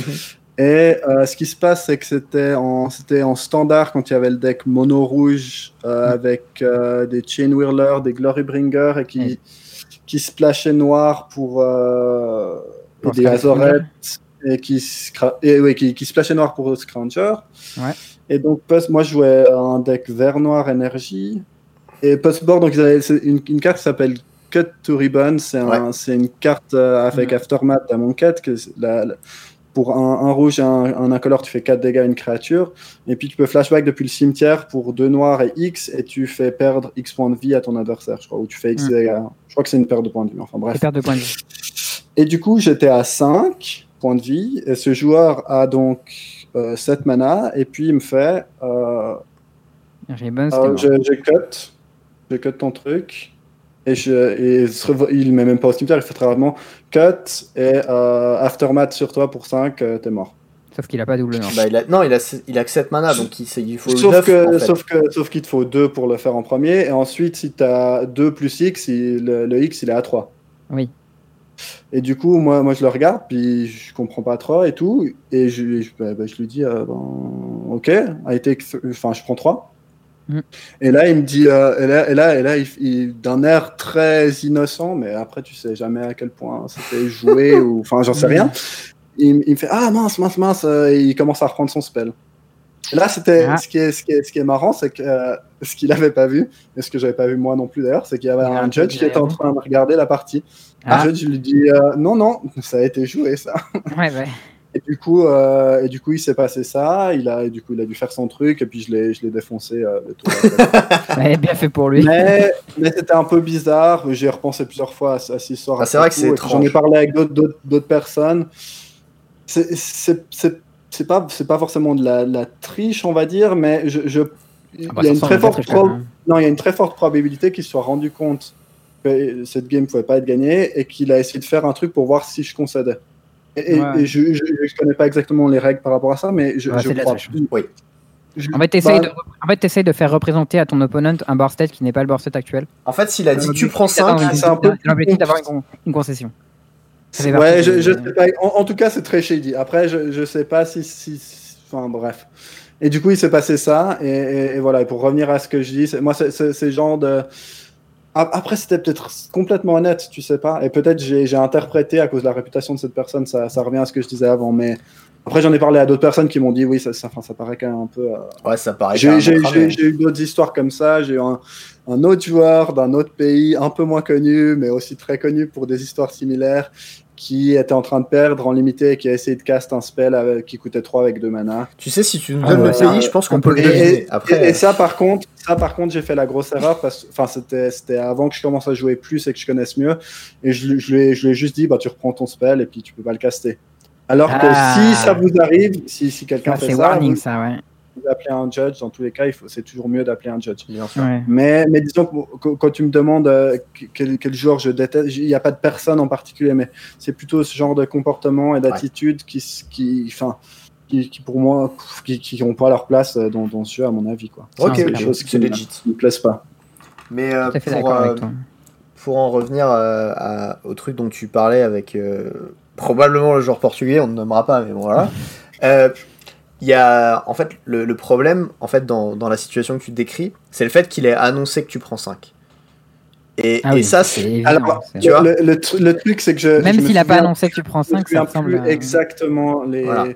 Ah, Je sais que dans son intention et dans la manière dont il l'a fait, dans ce qu'il a dit, ça voulait dire ça, Et- c'est ça. Il, il- il insinuait que, que, que j'étais mort. Mais après, je sais plus exactement ce qui a été dit. Très bien. Je, plus les mots. euh, La, etc. fa- la façon dont tu le décris, c'est clairement de la triche en tout cas. Après, Même, même s'il dit pas le compte de PV, euh, c'est considéré comme un sportsmanship manner. il cherche à avoir une concession à partir Après, je sais pas, en même d'abord temps, il y qui a n'est un- pas représenté. Comme je disais, il y, a, il y a un judge qui a vu ça. Il lui a juste dit que maintenant c'était casse son, son sort. Ouais, enfin, Et, enfin, et dans- le judge a, a- a pas fait non plus quelque chose d'autre. Donc, le, le Hmm. judge a merdé parce que normalement, il aurait au moins dû lui mettre un warning. c'est clair. Voilà. Mais bon, après, ça arrive. euh, c'est pas très grave. Ok. Et euh, est-ce que t'as un joueur, du coup, que, qui- que tu admires Genre un, un mec, à chaque fois que tu le vois jouer, t'es un peu en extase et tu dis putain, il est trop fort? Ou elle est trop forte, en vrai. Oui, bien sûr. Enfin, oui, non, mais c'est c'est très important de le, de le préciser. C'est vrai. Euh, écoute. Petite réflexion en tout cas. Il n'y a pas un. ouais, il y a de l'hésitation. pendant longtemps, je crois que ça a été, ça a été Reed Duke. Ah là là, Ah. c'est bien. La- la putain. été, euh, très, très impressionné par son, son calme et tout, et une vrai. certaine philosophie euh, dans la manière d'approcher les, les parties. Mm. Mais récemment, enfin, pas récemment, quand je dis plus, plus récemment, il, me- il me semble que ça a, il me semble ça a changé, que j'a- j'avais quelques. Je sais, bah, en fait, en fait, en fait, j'ai toujours beaucoup aimé euh, aussi euh, Ben Stark euh, Ah. dans, ce- dans sa manière d'approcher le, le limité. le jeu. Surtout que c'est un, un joueur limité. Moi, je suis un joueur limité. Drafty Hardway, tout ça. C'est vrai que c'est pas un des- c'est- parmi les streamers, les, les, les, pro- les pros qui stream, c'est peut-être pas le, celui qui a le stream le plus, on va dire, le plus Populaire. joyeux, le plus fun, le plus populaire. Ah bah, Mais c'est- ni, ni Reduc, hein, je te mais, rassure. mais, mais tout. ouais, c'est pas faux. mais mais, mais ces, ces vidéos qu'il faisait sur Channel Fireball, qui d'ailleurs il fait peut-être toujours les streams, sont toujours très très intéressants et instructifs. Ouais. Donc, C'est vrai, euh, ok. Bah, le truc, c'est qu'il s'arrête jamais de parler. Donc, comme il dit des choses intelligentes, euh, Ah, forcément, il a un débit de parole. Même Charles, il rivalise pas avec. Hein. C'est incroyable. Mais après, après a- je pense qu'il y a d'autres personnes à, à qui je, à qui, à- auxquelles, auxquelles je pense pas. Et, Ah bah, des- je- je- bonnes non, mais, mais là, euh, c'est c'est ce qui me vient en tête. Non, mais je comprends que tu veux pas me nommer Ah, pour bah pas me flatter. je- euh, C'est c'est- c'est très, très humble de ta part. Merci beaucoup. Excuse quoi, le mec. euh. Je rigole. Hein. C'est c'est une Il suffisait, il, il suffisait- il suffisait que je dise que, que vous n'avez pas des si grandes gueules pour que. Ouais, faut, faut qu'on on fasse parler la réputation un peu, tu vois. Après, on va dire, ouais, les Français au final ils sont gentils et tout, faudrait pas qu'ils. Voilà. Je suis désolé, c'était trop tentant. J'étais obligé, tu vois. Bon, Euh, euh, Est-ce que dans ta vie il y a un deck autre que ce deck mono rouge qui aurait été encore mieux et que. Pas forcément un deck que t'aurais joué en compétitif, mais vraiment que t'aurais apporté beaucoup plus de fun? Ça peut être un deck de limité euh, dans un, un archétype spécifique en vrai. ouais. Ouais, je crois. Alors, mon, mon, mon deck limité favori, je crois, c'était en, en Shadows of Innistrad. Oh oui, tu vas dire quel format euh, c'était une carte qui s'appelait Rise from the Tides. Ouais. Ah. C'est un C'est le truc qui fait les zombies. Truc qui fait les deux zombies euh, pour chaque en bleu et 5 incolores et qui fait une de deux zombies engagés pour chaque instant et sorcerie dans ton cimetière. Ok. Et j'en ai des decks absolument magnifiques avec euh, aucune créature ou quasiment aucune créature, dont un qui avait pour seule créature une euh, Thing in the Ice. Ah, c'est beau. Très cool. Et, et je crois que deck limité, ça, ça a été un peu. C'est vraiment un de mes trucs, euh, un de mes, un de mes trucs favoris à faire euh, dans, dans ce set. Et puis euh, en limité en général, ça- Ah, impro- j'adorais improvise dans ce set. c'était mon gros kiff. pour, pour ceux qui, connaissent, qui nous écoutent et qui connaissent vraiment pas Étienne, euh, moi je vous invite à aller faire un truc, c'est aller voir son Twitter. Et il y a un truc qui fait beaucoup, que tu fais beaucoup Étienne, c'est que tu postes euh, des screens de tes cubes, de tes drafts, avec ton Mm. score derrière. Et tu as un talent que je trouve complètement incroyable à faire des 3Z avec des piles qui ont l'air nulles à chier. C'est clair. C'est clair, moi je suis toujours impressionné. Et à chaque fois, je vois des decks et je vois un 3Z passer, je suis en mode putain, mais moi je fais 0-3 avec ce truc. et ça, vraiment, ça Ouais, m'impressionne. j'aime bien. J'aime bien. Bah, c'est surtout depuis que je, en fait, depuis que je stream, euh, c'est aussi très marrant. euh, Et puis, au, au bout d'un moment, quand tu joues beaucoup aussi, euh, forcément, euh, jouer les stratégies euh, tier 1 que, qui sont connues, que tu as joué 10 000 fois, c'est plus marrant.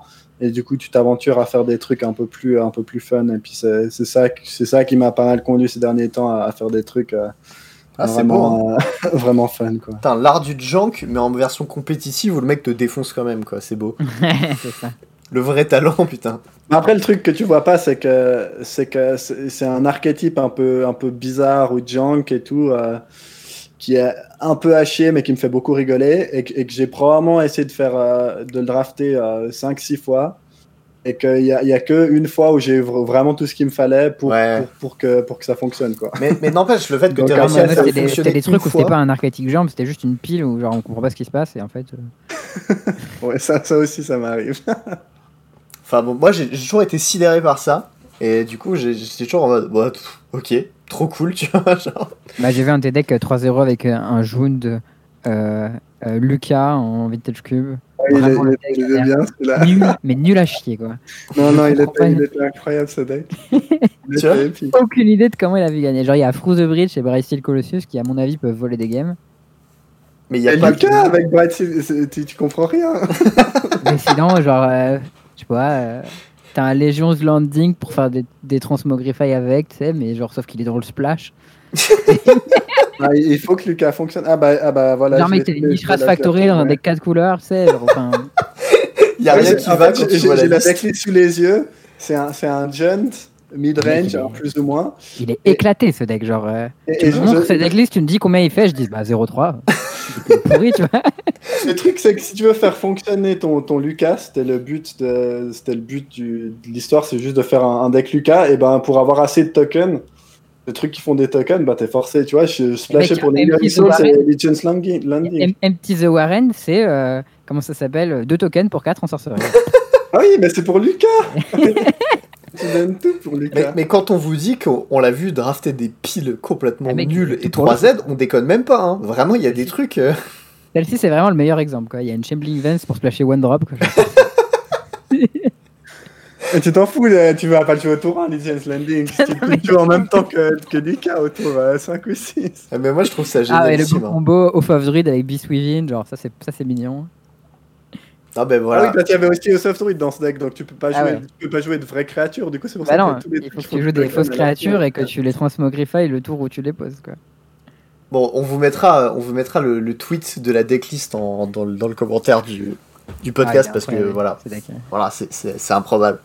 Bon, Celui-là, il était vraiment épique. c'est- est-ce que est-ce que t'aurais une petite anecdote, un petit truc marrant qui t'est arrivé à Magic dont tu veux nous parler? Euh, que ce soit avec un judge, un- une carte, un joueur, un tournoi, n'importe quoi. Un petit, un petit easter egg de- d'Étienne. Ah bah, j- est-ce que je vous ai raconté plus tôt Il y a un autre truc qui est, mais c'est pas très marrant, ça m'a un peu. j'ai- Ah, pas obligé marrant. hein. En fait, c'est c'est un truc qui me vient de, de MTGO en fait. Ok. Mm. Sur MTGO, euh, t'as une clock, comme, comme Ouais. aux échecs, t'as une clock, tu fais ce que tu veux avec ta clock. Oui. Tu veux prendre 24 minutes pour penser à un play et jouer tout le reste du match en une minute. Tu- si tu y arrives, t'as le droit. Et du coup, et du coup moi j'ai- quand même développé un style de jeu où, de manière générale, je joue, je joue très vite. Soit quand t'as des trucs à tenter j'ai- tendance, en fait, j'ai tendance à penser pas mal à, à l'avance, et, et donc je vais, je- genre, je, je- je vais jouer toute une séquence du, du début de mon, mon entretien jusqu'au prochain entretien en ayant pris en compte ce que va faire l'adversaire très rapidement. Mais avant ça, je vais peut-être penser pendant 2-3 minutes. Enfin, il peut m'arriver de penser pendant vraiment longtemps sur un truc et ensuite de, de jouer vite. Ce qui fait que généralement, quand je suis sur MTGO, je suis pas comme un certain Gabriel Nassif, par exemple. Je, je Aïe aïe aïe. rarement être, je vais- rarement être le joueur en retard ou qui est derrière sur la Mais cloche. la une cible cible facile, c'était facile ça. Ah, C'était très facile. ouais. Parce que, parce que à nouveau, je, je- je joue assez vite, mais par contre, ça, euh, je vais, je vais peut-être penser pendant très longtemps pendant un moment.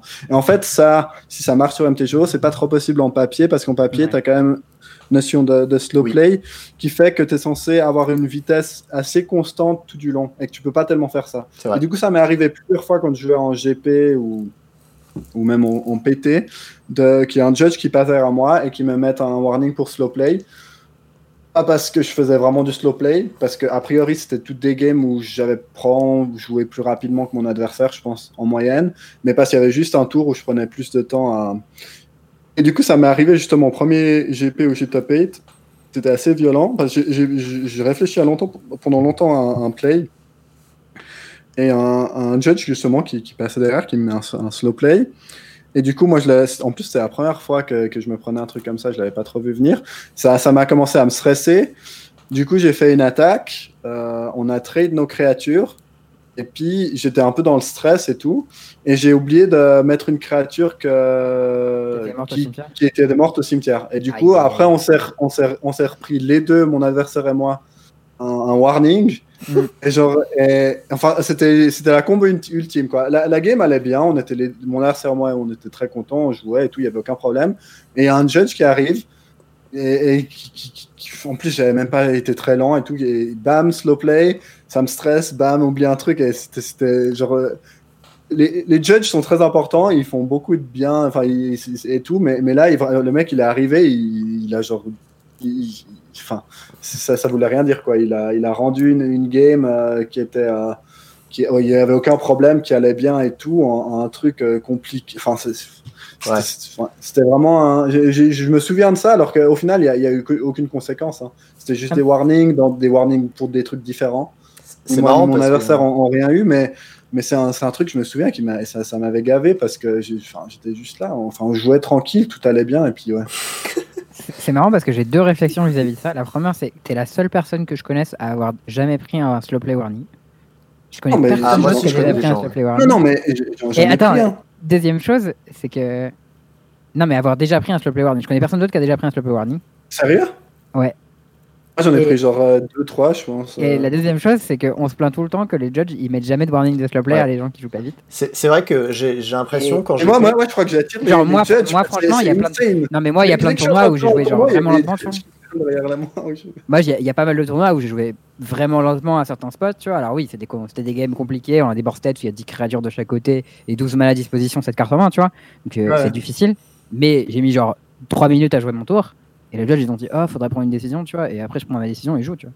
J'ai mais- de hein. Moi, c'est marrant, bah, c'est un peu comme tu dis, ça m'est très souvent arrivé de jouer contre un mec qui prenait vraiment trop longtemps et que je dois demander à un judge et tout et et et qu'il n'y ait même pas de warning. Alors que, alors que j'ai l'impression que, que moi, dès, dès- dès- dès que je suis à une table de Magic, il y a un judge qui passe à moi, il fait Ah, lui, bah tiens, slow play. Ah, et, et- et je t'assure, je, je, je pense pas que je joue, je joue, je joue si longtemps. Je crois que c'est peut-être parce qu'il y a- il y a aussi des moments où, où je joue lentement et je pense avec des board states qui sont peut-être pas très compliqués, mais juste parce que je suis. je- Enfin, ça peut quand même être des situations compliquées, même s'il n'y a pas grand-chose sur le board. et Ouais, mais les ils sont plus tolérants quand ça se voit que la, la, la- la- la décision est compliquée que quand ça se voit pas. Exact. Ce qui est normal, hein, ce qui est normal.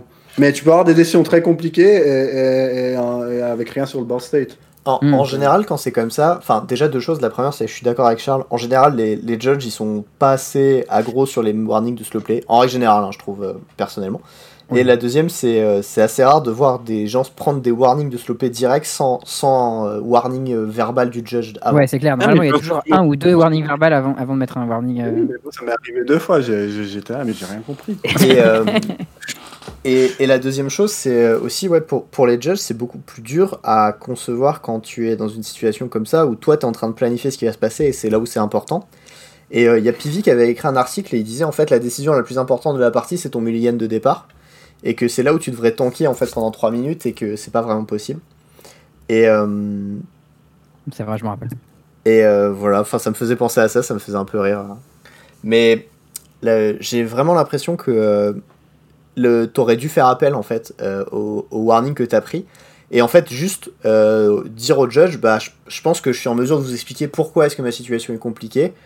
Tu lui expliques euh, en dehors de la table et ensuite il juge ou pas de fa- faire un warning. Après, je comprends que t'es un peu paniqué, tu vois, enfin, de prendre un warning Ouais, comme ça ouais. venant dans le sur le moment, sur le moment, c'est un peu dur de, de faire ça, quoi. Mais, ça, me mais rappelle un, voilà. ça me rappelle un truc que Pivi disait justement, euh, où il avait pris un exemple d'un slow play warning qu'il avait pris euh, au moment où il réfléchissait à quelle land il allait poser tour 1. Et en fait, en gros, il prend sa prendre de départ et il, prend son- il, il keep sa main et il tank pour savoir comment il va séquencer ses lands sur plusieurs tours parce qu'il a un deck avec des lands compliqués, il doit fetcher, faire des lands, ils arrivent tap et tout, et il faut séquencer correctement. Et il peut pas jouer toutes ses cartes si, en fonction de comment il séquence, et du coup, il tank avant son premier land. Et il a pris un warning de slow play euh, pour ça. Et lui, il disait, mais je suis en train de réfléchir et de prendre une décision qui est compliquée, qui va avoir des outcomes. euh, je suis pas en train de jouer lentement, tu vois, juste je réfléchis. Et, euh, en fait, comme le judge n'a pas senti le fait que la décision était compliquée, il y avait mis un warning. ouais. Mais bon, ça, ça tu vois, les judges peuvent pas y faire grand chose, quoi. Ils sont, enfin, ils sont, ils sont pas non plus là pour euh, essayer de, enfin, Si, ils le sont, mais ils sont pas là non plus pour tout comprendre, quoi. Après, je pense bah, que ils pas la possibilité de tout comprendre. Ouais, bah, bien de- sûr. de- de- enfin, c'est Je pense qu'il fallait juste que tu, tu lui donnes l'explication de ton point de vue et lui dire bah voilà, je vais vous expliquer pourquoi ma situation est compliquée et qu'elle mérite pas de warning. Et, et je pense que le judge aurait compris. Après, effectivement, en tant que joueur, c'est compliqué euh, de te retrouver dans le spot où tu vas argumenter un judge juste après t'être pris un warning, quoi. J'ai jamais Mais- vu quelqu'un à pile un warning de slow play. hein. Bah, enfin, je sais pas, moi ça m'aurait ouais, pas ouais. choqué tant que ça, mais. euh, Ok. Bon, alors. euh, maintenant, Le vif du sujet. le vif du sujet, la raison principale pour laquelle le tu es là. Bon, non, Non. il y avait un peu des deux. je t'en prie. Non, mais je, je rigole. hein. Euh, comme, alors, déjà, deux choses. La première, c'est il y a les MOSS qui sont pionniers modernes Vintage Cube. Est-ce que tu es heureux de ces formats? Je suis très content du Vintage Cube. Ah, ça, je le savais. un, Voilà. un format très très cool, c'est un de mes formats préférés, c'est très marrant. À la base, ça devait être du Vintage Master, Ouais, qui est un peu Master, un, un vieux format, enfin qui est pas spécialement mauvais, mais pas spécialement bien non plus à mon avis. Les gens ont râlé, ils ont été écoutés. Et oui, et ce qui est cool. Et Oui. du coup, Vintage Cube, j'a- j'adore. C'est un de mes formats limités préférés. C'est très fun. Alors, c'est un peu. euh, pour un tournoi de cette envergure, euh, Vintage Cube, c'est marrant. Parce Ah, que ça va c'est quelque un chose. Assez, euh, assez aléatoire, on va dire. Enfin, je trouve Ouais. c'est un format qui a, qui a Ouais. beaucoup de skills, mais qui a aussi de- beaucoup de variance. Les deux sont possibles. hein. Moi, je trouve Et, que euh, si, si ça avait été du Vintage Cube Unpowered, ça aurait été plus prompt à la compétition que du Vintage Cube Power. Ouais, peut-être. Genre, les gens ouais. qui ont, euh, ont un, Lotus, un Lotus et un, et un Sol Ring dans leur deck, ils vont quand même avoir un meilleur win rate que les gens qui n'en ont pas. Oui, bah, oui. Ouais, mais bon, ça, dans, dans tous les cubes, tu as des cartes. Mais c'est vrai qu'il y a, là, il y a un écart de, de power level qui est, qui est assez, assez, assez fort. Mm. Et euh, pour ce qui est du, du- des, des formats construits, euh, j'ai jamais été un, un- un grand joueur de construit. Je veux dire, ça, m'est un peu égal. C'est pas. Le, le moderne, ça va, j'aime bien. J'ai j'ai quand même pas mal joué au fil des années. Le, le Pioneer, je trouve, c'est un peu dommage peut-être parce que le Pioneer, en fait, c'est un format qui, qui, est, qui est plus ou moins en train de mourir. hein. Enfin, je, c'est c'est un Ouais, peu bah. triste, mais ça a été créé au, au début de, enfin, il y y a une année maintenant. Et, et l'idée, je pense, c'était que ce soit aussi un format qui soit pas mal joué, peut-être euh, en, en papier, euh, qui est des GP, etc. Mais vu qu'il n'y a plus aucun tournoi papier, il y a, il y a Ah, bah, c'est clair que ça. le, le Covid Ah. a tué le pionnier, je pense. Et en plus de ça, il y a l'historique qui, qui a débarqué sur Arena. Du coup, maintenant, maintenant, il y a un peu les gens qui jouent vraiment plutôt standard historique. Mm. Il y a les gens qui veulent vraiment faire des anciens formats qui vont être euh, modernes, legacy euh, ou vintage. Et puis, en Pioneer, il y a, il y a un peu. il y T'as a- le cul entre deux chaises. il n'y a pas vraiment. Ouais, il y a le cul en deux chaises. J'ai pas l'impression qu'il y ait une communauté vraiment qui soit autour de ça. Et, et vu qu'il n'y a aucun tournoi, ben, il Ok. se passe un- c'est un peu. euh, Et du coup, je- ouais, tournoi, voilà. nous, on savait pas exactement dans quel état le format allait être parce que bah, bah, moi, j'ai aucune idée non plus. C'est génial. on suit un peu de loin, mais genre le dernier gros tournoi qu'il y a eu en pionnier, c'était le, le Pro Tour Bruxelles. Il n'y a rien eu avant? Entre temps Bah non, il n'y a rien eu. Après, t'as les, tu vois, c'est un tournoi qui est joué sur MTGO. Il y, a des- il y a des gens qui aiment ce format quand même. Puis tu as des, t'as des, Des challenges. challenges, Tous ouais. les week-ends, tu as des, Ouais. des challenges en, en pionnier euh, sur Mais genre un MTGO. et puis ça n'a quand même rien à voir avec un Pro Tour, tu vois. Genre, en Ah bah non, c'est que c'est clair, mais c'est c'est le, c'est le plus gros tournoi que tu trouveras en Pioneer euh, sur ces derniers. euh. Puis, puis au-delà de ça, mois, les mocks, c'est encore pire qu'un proto en termes de level. Ouais, les Mox, ouais. En C'est- termes c'est de, de format, d'ailleurs, c'est c'est quoi? C'est genre 3 rondes, 3 rondes, 3 rondes euh? C'est trois rondes de draft, ensuite quatre rondes de construit. Ensuite, Donc de deux de Day 2, c'est trois rondes de draft et quatre rondes de construit. Ok, Ok. cool. C'est pas Euh, comme les dernières, en fait. Et ensuite, c'est un cut top 8, top 4 Euh, top 4. Top Et 4. c'est en construit ou c'est en draft ou c'est en quoi? C'est en construit. bah, top 4 en draft, c'est compliqué. c'est un, c'est un top pourrais faire, je sais 4. pas, un Rochester draft. Je sais pas. C'est un top 4 en construit, et si je dis pas de bêtises, c'est un truc du style la Ah, personne. Ouais. la personne qui est la higher seed choisit le format, ou la, la personne qui, qui, qui- ouais, je, enfin je sais plus, mais Ouais, je crois, je crois qu'il y, a- il y a une histoire de. En tout cas, t'as tes deux decks. Et, euh, et genre, tu fais un BO3 avec un des decks. Et ensuite, le perdant choisit le format, euh, le deuxième format. ouais, je crois que c'est ça. Je crois que c'est un peu le comme sais c'est vous. Mais au lieu que t'aies euh, deux, deux decks de- du même format, ben t'as un deck de chaque format. Est-ce que tu connais le vous ou pas? Je, je vois ce que c'est, j'ai entendu parler, mais je connais pas, j'ai jamais, j'ai jamais vu moi-même, donc. euh, Ok, je- c'est euh, c'est un petit format organisé par un streamer, enfin deux streamers français, euh, Val et PL, et ils font se taper des joueurs dessus dans un format un peu funky. Ouais, Euh, ouais, donc, en gros, en conclusion, euh, le, le fait qu'il y ait du construit OZEF et le fait que le draft ce soit du vintage cute, t'es content. Voilà. Ok, Voilà. super. Donc, euh, première question, comment tu t'es qualifié au MOCS Parce que euh, moi, j'ai toujours pas compris comment s'y qualifier. Alors bon, bah, le, le système a changé, maintenant ça existe même plus vraiment. Ok. Mais ce qui s'est passé sur l'année où je me suis qualifié, c'est que en gros, alors il y a 24 places. Ouais. Il y en a, si je dis pas de bêtises, il y en a eu, oh là là, c'est trop compliqué. Je, je crois qu'il y en a, Il y en a quatre. Il y a quatre places qui sont des gros tournois. Il y en a un par quart d'année qui, qui je sais plus comment ils s'appelaient, qui sont les gros tournois de MTGO auxquels tu pouvais te qualifier en récoltant des points dans d'autres tournois. C'est un système assez. ouais, Enfin, à, à Un l'époque, j'aurais à pu t'expliquer, mais. Le système mais- plusieurs étapes quoi. Tu, tu mais as des petits voilà. tournois qui te qualifient au gros tournoi et le gros tournoi si tu gagnes t'es qualifié au max. Voilà. Ensuite, il y avait sur toute l'année, je crois qu'il y avait une, une dizaine d'open. Donc, c'était des open où n'importe quel random pouvait venir, comme, comme un GP en gros, et le Mm. premier est qualifié. Mais c'est des tournois, euh, c'était, c'est que en limité.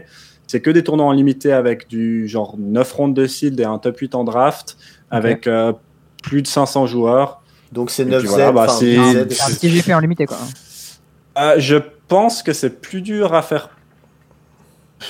Bah, t'as que des grinders Ouais. de MTGO donc c'est forcément plus dur mais. C'est, Euh, non, c'est peut-être pas plus dur que. C'est plus dur de gagner ça que de top 8 un GP, c'est sûr. Je, pense... je suis pas sûr que ce soit plus dur de gagner ça que top 8... que gagner un GP par contre. Je, je sais pas, mais enfin bref. Dis- Disons qu'il faut beaucoup, de- il faut bien jouer, mais il faut aussi avoir beau- beaucoup beaucoup de chance pour euh, pour gagner un de ces, ces Open. Donc ça fait 14 places. Ouais, je crois quelque chose comme ça. Ensuite, il y a le champion de l'année précédente qui est qualifié automatiquement. 15. Et ensuite, alors j'ai dû me planter un moment parce que là on est à 15. Ouais. 24. T'as pas genre le trophy leader ou un truc comme ça? Non, et en- ensuite, en, en fait, au, au- au total, au total, tout ça va vous donner 17 places au- au- avec lesquelles tu peux te qualifier directement. Et ensuite, il y a un leaderboard. C'est-à-dire que tous les tournois qui font partie des MOX et qui sont plus ou moins gros, tu reçois des points à la fin de ces tournois si tu as un bon résultat. Et à la fin de l'année, les 7 joueurs qui ne sont pas encore qualifiés et qui ont le plus de points sur ce leaderboard se passent. qualifient Ah c'est là où j'avais Oh. un qui se qualifie. au Mox. Voilà. Et du coup, Et toi, moi, c'est comme ça que je me suis qualifié. Ok. Au point. Alors, euh, bon, je tiens à faire, je fais une petite aparté. Si jamais vous vous plaignez que nous on pige pas euh, comment est-ce que ça fonctionne les, ces events-là et qu'on ait du mal à suivre, Étienne, il est qualifié et il est même pas sûr de comment ça fonctionne. Voilà. C'est tout que ce que j'ai à dire. J'aurais pu tout, j'aurais pu tout bien t'expliquer en 2019 parce que c'est un tournoi de 2019. mais, mais, mais, mais là, je veux dire, maintenant, on est, on est, on est presque, en- on est bientôt en 2021. euh, je, je me souviens plus de comment ça fonctionnait ce truc. Ah bah déjà le tournoi il a lieu alors qu'au début il devait être annulé donc c'est plutôt cool. Euh, je pense pas qu'ils auraient pu l'annuler, mais il a été reporté pendant très longtemps. Mais Ouais. tu- enfin, je pense pas qu'ils peuvent annuler un tournoi avec euh, avec 250 000 dollars de prize pool qui, qui s'évapore. Enfin, ils ont ils ont évaporé pas 250 000 mal. Ils ont évaporé pas mal de, de dollars cette Ouais, année, ouais, un- euh, un mais, petit mais, mais, million, hein. mais celui-là, je crois pas qu'ils pouvaient le faire passer sous, le- sous le tapis. quand En fait, à la base- 250K Et vous êtes, 20 et vous êtes 24 oui, oui, c'est l'Ivy, euh, c'est un des tournois avec le plus d'Ivy que tu peux participer à tu, tu, Magic. tu gagnes combien si tu fais dernier? 5000. Ah ouais. Bonjour, je viens m'inscrire, j'ai pas de deck, m'en fous. C'est genre- Ok. Et du coup si tu gagnes tu fais quoi 50k Ah, Ah c'est ouais, solide quand bien. même. Ok. Plaisir. Bon, Euh, donc ça voilà, bah super chouette. L'autre truc qui va être euh, intéressant, c'est que là on va rentrer un petit peu dans les deux decks que t'as submit. Yes. Alors, t'as Par submit. quel format tu veux commencer peut-être? On peut aller avec le, le pionnière, ça va être très rapide, je pense. Ok. Ok. Alors, moi c'est un deck qu'on t'a vu beaucoup jouer. L'historique que j'ai, c'est que souvent c'était un format très combo. Avec euh, d'abord euh, Lotus Field, puis Inverter. Et euh, il y avait vaguement euh, Sultai Midrange qui a essayé de survivre là-dedans, mais ça marchait pas trop. Et euh, puis il y a Elliot Balissa qui est arrivé. Et après ils ont dit Oh, niquez-vous les combos, on dégage tous les combos. Ouais, c'est plus ou moins ça. Après, moi, j'ai pas trop suivi, mais, mais c'est un peu. Pas trop aussi- d'update depuis. Je sais pas ce qui s'est passé depuis qu'il y a eu ça. Bah, il y a eu. je, je crois que c'est à peu près ça. Et puis maintenant, tu as des decks, euh, t'as, t'as des decks mid-range, euh, contrôle et aggro. Il n'y a, y a plus vraiment de combo. Ok. Mais, mais, en, mais en gros, euh, ouais, c'est, c'est un bon résumé, je crois. Après, moi, je suis, je suis loin d'être un spécialiste du format. Quoi. Bon, du coup, qu'as-tu submit Du coup, moi, j'ai sum- submit le deck, euh, le deck Burn aggro, Boros, qui est très, très standard. C'est la version euh, Wizard, donc c'est un peu marrant parce que c'est similaire à, à ce que j'avais, ce avec quoi j'avais gagné le, le Grand Prix Lille. Ok. Où donc tu joues les, euh, t'as les pyromanciens Viachino, c'est la 2-1 pour 2 qui fait 2 dégâts en arrivant en jeu. Et puis t'as les, les Lavamancer qui sont les 1-2 pour 1 qui, Ouais. qui deviennent 2 de célérité si t'as deux trucs, euh, deux instants ou sorcerer au cimetière. Et puis ça te permet de jouer les, les Wizards Lightning qui, euh, ben, Qui sont des coûtent bolts, en 3, mais qui sont des bolts si tu as des Wizards en jeu. Et puis avec ça, en plus de, de ça, tu as, accès au, à celui d'Amonkhet, le, le 1-2 Prowess. Le... Monastel. Ah, euh, Non, le, le, le Swiss Spear, c'est un Monk, tu le joues aussi. Mais le le Skirmage, 1-2, c'est le, c'est le Soul Skirmage, donc ça, c'est des, des mages en plus. Et en gros, c'est un deck burn aggro qui a rien de spécial. qui joue Si ce n'est peut-être que tu as, t'as Lurus en compagnon. Lurus, ouais, c'est mignon ça. Parce que c'est- gratos, quoi. Et t'as Shane euh, to the voilà. Rocks en side comme remover, ça c'est plutôt cool. Ouais. Et en gros, il y a, euh, c'est une liste qui est très proche de ce qu'a joué Cédric Philippe, que je pense que vous voyez qui c'est, sans Ouais, doute. un commentateur. euh, Euh, avec cool. lequel il a fait deuxième et s'est qualifié deuxième à un événement Pioneer MTGO il y a deux semaines ou quelque chose comme ça, il y a une dizaine de jours. Et euh, il s'est qualifié pour le Pro Tour, sauf erreur, en faisant deuxième à cet event. D'accord. Ok. Euh, et voilà, c'est c'est une liste, euh, c'est une liste assez standard, il n'y a rien de spécial. Et là, je joue ça parce que c'est, j'avais pas trop le temps d'explorer le Pioneer euh, tant que ça.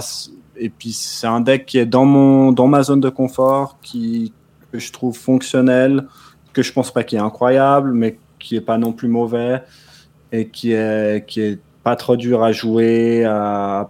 Enfin, à nouveau, c'est un truc avec lequel je suis assez. Enfin, c'est un type de deck euh, qui me convient, avec lequel je sais que je peux prendre des bonnes décisions assez facilement et qui, qui est assez stock. Donc, il n'y a rien de. Enfin, voilà, c'est un, deck un peu basique avec lequel j'espère pouvoir euh, gagner autant que possible. Quoi. Mais, Alors moi, moi je- decklist Rien de me, révolutionnaire. me fait remonter deux questions sur le format. Euh, pour être sûr, hein. première question, est-ce que Euro est bien légal dans le format? Ouais, Et est-ce que Omnat est bien légal dans le format? Ouais, D'accord. Et Est-ce qu'il y a un deck qui joue les deux cartes ouais, Et est-ce Est-ce que, que tu ton deck il peut battre ça ouais. Ok. Bah voilà, Comment easy. du coup Alors, euh, des, fois, t'es, hein. t'es- des fois, t'es très rapide, simplement. Ok. Et ça suffit. Et ensuite, tu as une carte qui est complètement broken, qui s'appelle euh, Rolling Vortex, qui est en sideboard, qui est un peu une version nerfée de, de Fury Sulfuric Vortex. Et qui, est, qui, qui, qui, qui balle, euh, qui, enfin, après, ils peuvent avoir euh, les gens, s'ils sont préparés, ils vont, ils vont avoir des, des removals pour enchantement et tout, mais euh, c'est une carte qui leur pose quand même beaucoup de problèmes. Et puis, j'ai pu battre ce genre de deck, ainsi que les decks Sultai Midrange qui jouent aussi Euro Beaucoup euh, à l'aide de- à l'aide de cette carte. Après, c'est à nouveau, hein, ils peuvent avoir des, des, des réponses. C'est pas c'est pas une euh, c'est pas une carte magique, mais mais c'est c'est très très fort et quand même très efficace pour ce genre de match-up. Alors, Ok. j'argumenterai, je dirais que c'est vraiment une carte magique pour le coup, mais après. euh, Et elle a un effet très marrant que j'ai découvert parce que en fait, je l'avais lu une fois, mais après je l'ai plus relu. Ouais, quand ton oppo il fait une force of négation, il prend 5. Oui, mais aussi quand aussi quand il casse une carte avec Fire of Invention. Oh Donc j'ai un mec euh, qui, qui jouait un Jeskai Fire et j'ai rentré ça parce que j'avais rien de mieux et que c'était pas mal contre un deck contrôle. Et il, il a, il, a, il a fait un Fire et une brasse et, et il a pris 5 et il a consommé. Aïe c'était assez fun. J'avais oublié que ça fait aussi ça. Très drôle. ailleurs. Ça rigole, ouais. Ok, nice. Donc, ça, c'est pour Ça le fait, partie de, ça, fait, ça fait partie de ces cartes. On en a vu pas mal ces dernières années où tu sens qu'ils ont, elles ont été créées pour répondre à des problèmes en standard. En fait, les problèmes qu'il y avait en standard étaient tellement gros Qu'ils avaient déjà été les- ban, ouais. que, que ça avait été banni avant que la carte qui, qui pourrait aider à, à- à- à résoudre ce problème soit, soit print. Mais Ouais, il, y a eu plusieurs, il, y a comme- eu, il y a eu plusieurs cartes comme ça à la, à la suite. Mais ça, c'est Ouais. une d'elles. Ok. Et euh, t'as une idée un peu de ce que t'attends dans le format ou pas trop? Alors, il y a, euh, il y a trois decks principaux auxquels je quatre, on va dire. Il y a, alors il y a les decks Omnat et Uro. Ok. Qui sont des, bah, des decks Omnat Uro, qui font les trucs que Omnat et Uro font dans tous les formats. Classique. Après, tu as du Sultai Midrange, qui est un deck assez solide, que c'est quasiment sûr que ben, notre ami euh, Jabberwocky va, va jouer. Ah, c'est Il a, il a fait des résultats complètement insane avec ce deck. C'est le seul à gagner Tous avec, les hein. tournois. Mais c'est un peu le seul à gagner, donc je sais pas s'il y en aura beaucoup d'autres. Bah, moi, il y aura Après, il y a des versions Sultai qui jouent plutôt avec réclamation, Ouais. Mais qui jouent aussi Euro. c'est Shark du coup. Ensuite, un deck qui est très populaire, je sais pas si ce sera populaire dans le tournoi, c'est le deck euh, noir, noir-blanc Aura. C'est un deck euh, Lurus noir-blanc Aura, Ça, c'est mon bébé. un ça. peu une version euh, C'est Boggles euh, où tu, tu joues des, des- En fait, tu joues toutes les, les one-drop qui te permettent de protéger d'autres créatures, soit en sacrifiant ou en donnant protection, etc. Des sorts qui donnent protection et indestructible à tes créatures et toutes les auras. Et puis, Et SRAM. c'est un deck qui fait de faire des résultats et qui chaque fois que je joue contre ce deck il me défonce et qui, je, qui, je pense je, je pense est un, est un bon deck euh. Allez Ouais, ça a l'air pas mal. Attends, hein. ça, Ça, ça- a l'air de se faire imploser par contre par les Vras noirs qui font exiler euh, père ou impair. Là. oui ouais ça, ça ouais c'est pas faux Mais, Et mais puis- ça bien. sinon t'as un autre deck qui a gagné les deux derniers euh, gros tournois pionniers qu'il y a eu en ligne qui est le mono vert c'est Ok. mono vert Avec tous les planeswalkers et puis t'as le, t'as le sideboard à 15 cartes différentes pour Karl. Ouais, avec le des créatures que tu vas chercher avec Vivienne, des artefacts que tu vas chercher avec Karn. J'ai aussi pensé à jouer ce deck parce que c'est- un deck entre guillemets assez simple où tu même pas besoin de sideboarder. C'est vrai. Ah, c'est cool, une decks grande de partie, sideboardés, franchement. et qui est euh, qui est assez qui est pas mal mais je me sentais plus à l'aise avec mono rouge mais ça c'est un, un autre gros pilier du format je pense après t'as as des Spike qui joue beaucoup avec ce deck là, non? Ouais ouais bah il a gagné il s'est qualifié au pro tour avec. Et après, tu as encore euh, t'as, t'as plusieurs, euh, t'as différents types de blanc-bleu contrôle. Ils Mm. sont des blancs-bleus contrôle euh, assez basiques. euh, pas Et t'as encore un deck qui est plus trop joué, mais que je pensais jouer, mais que j'ai essayé et qui est, qui est vraiment nul maintenant, c'est le mono noir. Qui au tout début du format était un des meilleurs decks, Ouais, qui à plusieurs moments a été un des bons decks et qui est encore joué par pas mal de, de personnes, mais qui, à mon avis, est, est pas. Ouais, il est pas. Oh. Enfin, j'ai j'ai pas l'impression soit- qu'il soit très bien positionné euh, en ce moment. Je pense que Ok. ah, c'est pas la folie. Ça, c'est un peu les decks que j'attends. Il y a, il y a probablement d'autres trucs que j'ai oublié de mentionner, mais ça, je pense que c'est un peu les, c'est quand même les gros decks du, du pionnier. Bah écoute, moi ça me fait bah, grandement plaisir que tu aies évoqué euh, l'Urus Aura et que tu en aies dit du bien. Voilà. Ça Mm. change un peu de, de Charles qui, qui crache sur mes decks. Voilà, moi je, je Eh. suis heureux. Merci. Depuis qu'il y a l'Urus, j'ai pas dit du mal de ce deck. Ouais, mais c'est juste parce qu'il y a l'Urus. Bah parce que c'est bien avec l'Urus. Le- bien. c'est c'est un des, aut- autant l'Urus dans le mono rouge que je joue, c'est un peu, euh, c'est un peu un, un coup de feature. Et puis, euh, tu vois, une fois tous les cinq matchs, tu vas peut-être le jouer et puis ça va t'aider. Enfin, c'est c'est pas irrelevant, mais c'est c'est quand même, euh, c'est pas la folie. Autant dans le blanc noir, il, il est complètement insane. Et je pense Ouais. que Ah le ouais, blanc mais noir ne, ne fonctionne bon pas sans l'Urus. Ouais, non, mais je suis... Oui, mais parce qu'avant qu'il y ait Ouais, l'Urus, tout- Théo, il disait ouais, c'est un bon deck et tout. Je disais, ah, c'est de la merde ta pile. Toutes les games que j'ai joué contre ce deck, enfin une, grande grande partie, c'est t'arrives tout juste à gérer leur dernière traite, et t'es là genre ah bah c'est bon.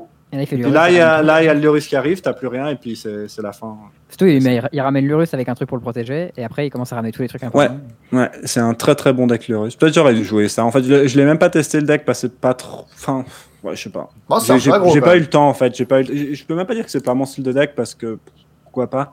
Mais j'ai pas trop eu le temps. Mais euh, je pense. que c'est- Mais si beaucoup de gens ont choisi ce deck, je pense que ça va être dur parce que j'ai encore jamais réussi à le battre avec mono rouge. Donc Ok, super. pas. Bah ça me fait faire peut-être plaisir. pas une bonne idée, mais on va voir. euh, On va voir. Ça, ça, me- ça me fait plaisir.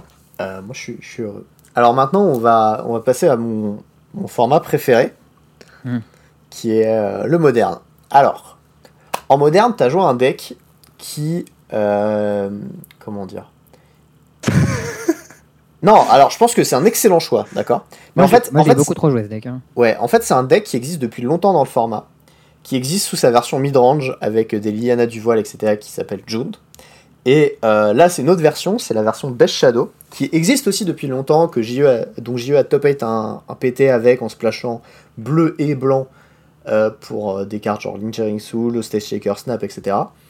Et maintenant, il y a une nouvelle carte qui a été print, qui a un peu changé la dynamique du deck, parce qu'avant, c'était une version, un deck qui était très mid-rangisé en fait dans sa façon de fonctionner. Ouais, c'était un deck tempo, mais un peu mid-range. Et maintenant, en fait, t'es obligé de, avec Scourge of the Skyclaves, t'es obligé de passer un peu à la version euh, plus agressive où tu dois avoir un peu plus de bêtes qui vont mettre plus de points en face. Parce que toi, les points à toi tout seul, tu te les mets facilement. Et derrière, tu dois mettre les points en face pour poser ta Skyclave et ensuite commencer à déglinguer ton oppo. Est-ce que euh, t'as des petites remarques à faire sur ce deck? Ouais, alors je dirais que c'est plus. Alors ce que tu dis est, est- est vrai, mais au final, dans, dans l'historique de ce qui s'est un peu passé avec les Bernard ces derniers temps, je dirais. En fait, ce qui s'est passé, c'est mais- plutôt qu'il y a eu un deck rouge-noir Prowess qui est sorti, qui joue Death Shadow, qui jouait Death Shadow, le Scourge, et puis les, les Swiss Spear, etc. Ouais. Et que j'ai beaucoup joué aussi. Qui est fort hein, d'ailleurs. Et en fait, le, le, le- le deck que j'ai là, la version de John, c'est plus, c'est plus une évolution une variation du deck prowess que, que vraiment euh, quelque chose qui revient au, au deck, euh, aux anciens decks John Shadow qui sont quand même vraiment différents. Bon, c'est un peu un Donc- micmac en vrai entre Traverse Shadow et. et Oui, oui, oui, oui, c'est pour ça que je dis qu'il y a, il y a quand même un lien. C'est pas, mais, mais, mais c'est vrai qu'au final, moi, je le vois plus. Parce qu'au final, tu splashes juste pour des Tarmogoyfs. Et des gros. 6. Et, et, et deux Vren, et deux, trois autres, euh, deux, trois autres trucs, Attends, notamment du sideboard. Il y a, un- mais y a ça- un slot main deck qui est très mignon. Euh, je sais pas du tout à quel point c'est bien, c'est ce Brushfire élémental. Ouais, je sais pas non plus, mais c'était dans une. moi, alors, c'est une liste que j'ai j'ai un peu. J'ai quand même. Notamment au niveau du sideboard, j'ai quand même bossé dessus, mais après, il y a certains trucs, mais index, j'étais pas sûr, et puis c'est c'est une liste qui est, qui est quand même euh, passablement net deckée. Et le Brushfire, bah, j'étais. Je pense pas qu'il est incroyable, mais je, je pense pas qu'il est mauvais. Enfin, il- j'ai pas trop eu l'occasion de le jouer tellement, donc. je- je Ah bah, c'est une dire. carte qui attaque Voilà. très bien et qui bloque très mal. Oui. Ouais. Bah, vu que tu veux prendre des dégâts et faire des dégâts, ça va bien, non? Ouais, bah ça colle. Et, et du coup, voilà, c'est plus. J'hésitais entre jouer ça ou juste la version noir-vert. Euh, pardon, euh, la version euh, noir-rouge. Le problème de la version noir-rouge, c'est que évidemment, il a été très populaire. C'était le meilleur deck pendant un, un moment, euh, je dirais pendant quelques temps. Il y a, mais il y a un moment maintenant, il y a, peut-être deux, trois semaines, voire plus. Et le problème, c'est que les gens sont adaptés et que tu vois beaucoup, beaucoup, beaucoup de Oriox Champion dans les sideboards. Mm. Alors, ça reste une carte euh, battable, mais c'est très chiant. Et c'est vrai qu'en jouant Junt, c'est quand même un peu plus, t'as un deck un peu plus balancé quand même. C'est un peu moins all-in et t'es un peu moins sensible à ce genre de cartes. Et puis ça donne aussi plus de menaces. Les 4 Tarmons en plus, c'est quand même bien. Du coup, je, je- ouais, j'ai préféré opter pour ça. Je pense que c'est un choix qui est plus, euh, qui est moins, qui est moins all-in quoi. Parce que la, la Ouais, version noir-rouge, c'est En fait, tu, un tu perds l'accès à Croxa, mais dans un deck avec déjà 7 discards. Ah, mais Croxa, Croxa c'est nul à chier. Faut, faut, faut Ah pas- ne, ne jouez pas Croxa en moderne. Croxa, mais- n'est pas une carte jouable en moderne. Il y a- il y a- C'est pas tu les- peux faire les- mille trucs dans ta vie en moderne, mais, mais pas Non, mais le, le deck rouge-noir, c'est pas un deck de pionnier à l'origine? Ah oui, en- en- alors t'as une vers- t'as- t'as un deck qui existe, qui est un deck Croxa en pionnière qui Mais joue ça manque des, de bubble, quand même. des- Après, des- Black Prowess dont tu parlais, pour moi, Young Pyroman. Non, non, c'est pas du tout ça. Moi, moi, je parle, euh, en- je parle du deck euh, Death Shadow Prowess en moderne, qui Ok, a joué, qui fait, jouait, euh, qui jouait bon, Death Shadow, Scourge, les 4 Swiftpear. À un moment, il jouait les 4 soit les 4 mages euh, dont on parlait avant, les 4 Les euh, sous-skirmage, Scar, ouais. carrément. 4 Sud Skirmage ou soit 4 Bombes de courir. Waouh Moi, j'avais vu les c'était versions vraiment un avec euh, deck prowess aggro qui splashait noir pour Death Shadow et Scourge, avec 4 lava dart, etc. Ouais, tu Oh, jouais, la tu jouais même Gutshot et euh, tu jouais aussi euh, Mutagénie Grosse des fois. Ah, je vomis. Mutagenic Gross, ouais, et puis Apostle Blessing, Ouais. qui, est, qui est très bon d'ailleurs. Et Bubble Arrêtez, aussi. Je vais régurgiter. Et- Mais, mais ça n'a rien à voir avec le deck Croxa qui est plutôt un deck standard ou historique ou pionnier. Je crois pas tellement très que c'est bien, un quoi. deck Croxa. Je crois, je crois, en moderne, je crois que c'est juste. C'est un deck qui a pas mal de value, mais c'est beaucoup trop lent pour le, pour le moderne. ouais, ouais, on n'est pas là pour faire ça. On notera d'ailleurs que tu joues le même compagnon en moderne et en pionnière. Ouais, ouais, c'est- on Ouais. dirait que je suis un fan de C'est J'en ai, un peu rien, j'en ai rien à foutre en fait. Bâtard. J'en ai rien à foutre, quoi. Moi, les chats, non, pas trop, non. Moi, j'ai acheté un Lurus Foil, il est arrivé chez moi après avoir été banni. Et pourtant, je l'avais pris, ça. quoi. Alors qu'il était même pas encore sorti, c'était pour le jeu en Legacy, il est déjà banni. ouais. C'est Bon beau. plan. J'attends le déban un jour peut-être. Tu joues un Veil of Summer en side. Pas, pas d'envie de faire plus T'as pas la place? Je, je, je trouve pas que la carte soit incroyable en moderne en ce moment. Ok. Euh, c'est une très bien bonne les- carte, mais qui est pas incroyable en ce moment. Je sais pas, contre les decks réclamation et tout, ça a l'air pas mal. Mais, Les decks réclamation. mais déjà, ils ont. Ah non, c'était en pionnière, putain, je suis perdu moi. Entre Ah là ouais, je là. crois que t'es un peu perdu. Ouais. entre le pionnière et Enfin, la. Charles. Désolé, moi, je- Deux formats auxquels j'ai pas joué depuis 6 mois. Bah, j'ai pas eu un tournoi papier, donc j'ai pas joué à ça, donc euh, voilà, désolé. Non, oui, Ok. c'est vrai qu'en moderne, c'était quoi? C'était les decks. Euh... Non, en mo- en moderne, ce qui est, ce qui est très qui jouait ça, mais c'est plus joué ça maintenant. hein. Ce qui est populaire en ce moment, je dirais, c'est d'un d'un côté, tu as les decks titans, toujours, qui sont vraiment Ouais. très forts maintenant. Et, et puis, tu as les decks, euh, bah, Théo sera content, tu as les, t'as- t'as Ah, les, des syntaxes. t'as les Hitbear qui est très, très, très, très, très solide maintenant Ouais, avec la mal, avec les ouais. apparitions. Très, très, très solide. Tu as les decks blanc-vert euh, combo qui sont bien, les decks Collected Company qui sont plutôt solides. Druides. T'as as tous les tous les variations du RAW, euh, que ce soit Omnat. Mais en gros, a priori, les, les gros decks, c'est euh, c'est euh, Bah, Death Shadow déjà. c'est c'est c'est c'est Tax, euh, Prowess Titan, et, euh, et Euro, quoi. Et les decks Titans, ouais. Il y a Alors, euh, quasiment plus personne qui joue Tron, je crois. Je crois plus que c'est tellement jouable. écoute, euh, moi, pour avoir. Et puis il y, a- il y a quelques decks contrôle qui traînent. Il y a des, il y a des, enfin il y a, y y tout ce qui est blanc bleu. Il y a les blancs bleus Stoneforge. Il y a des, il y a des bandes euh, contrôle avec Euro. Mais c'est un Mm. peu, c'est un peu ça les decks modernes en ce moment, je dirais. ok. Ok. Est-ce que t'es content de ton choix de deck?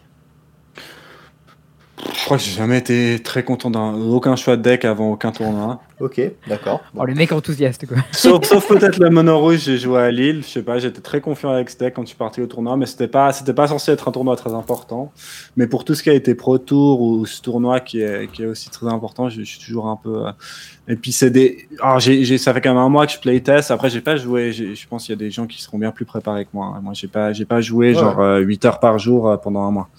J'ai fait, j'ai, quand même pas mal joué, mais. euh, Oh, parce que c'est aussi pas des formats qui me, qui me passionnent et tout. C'est pas.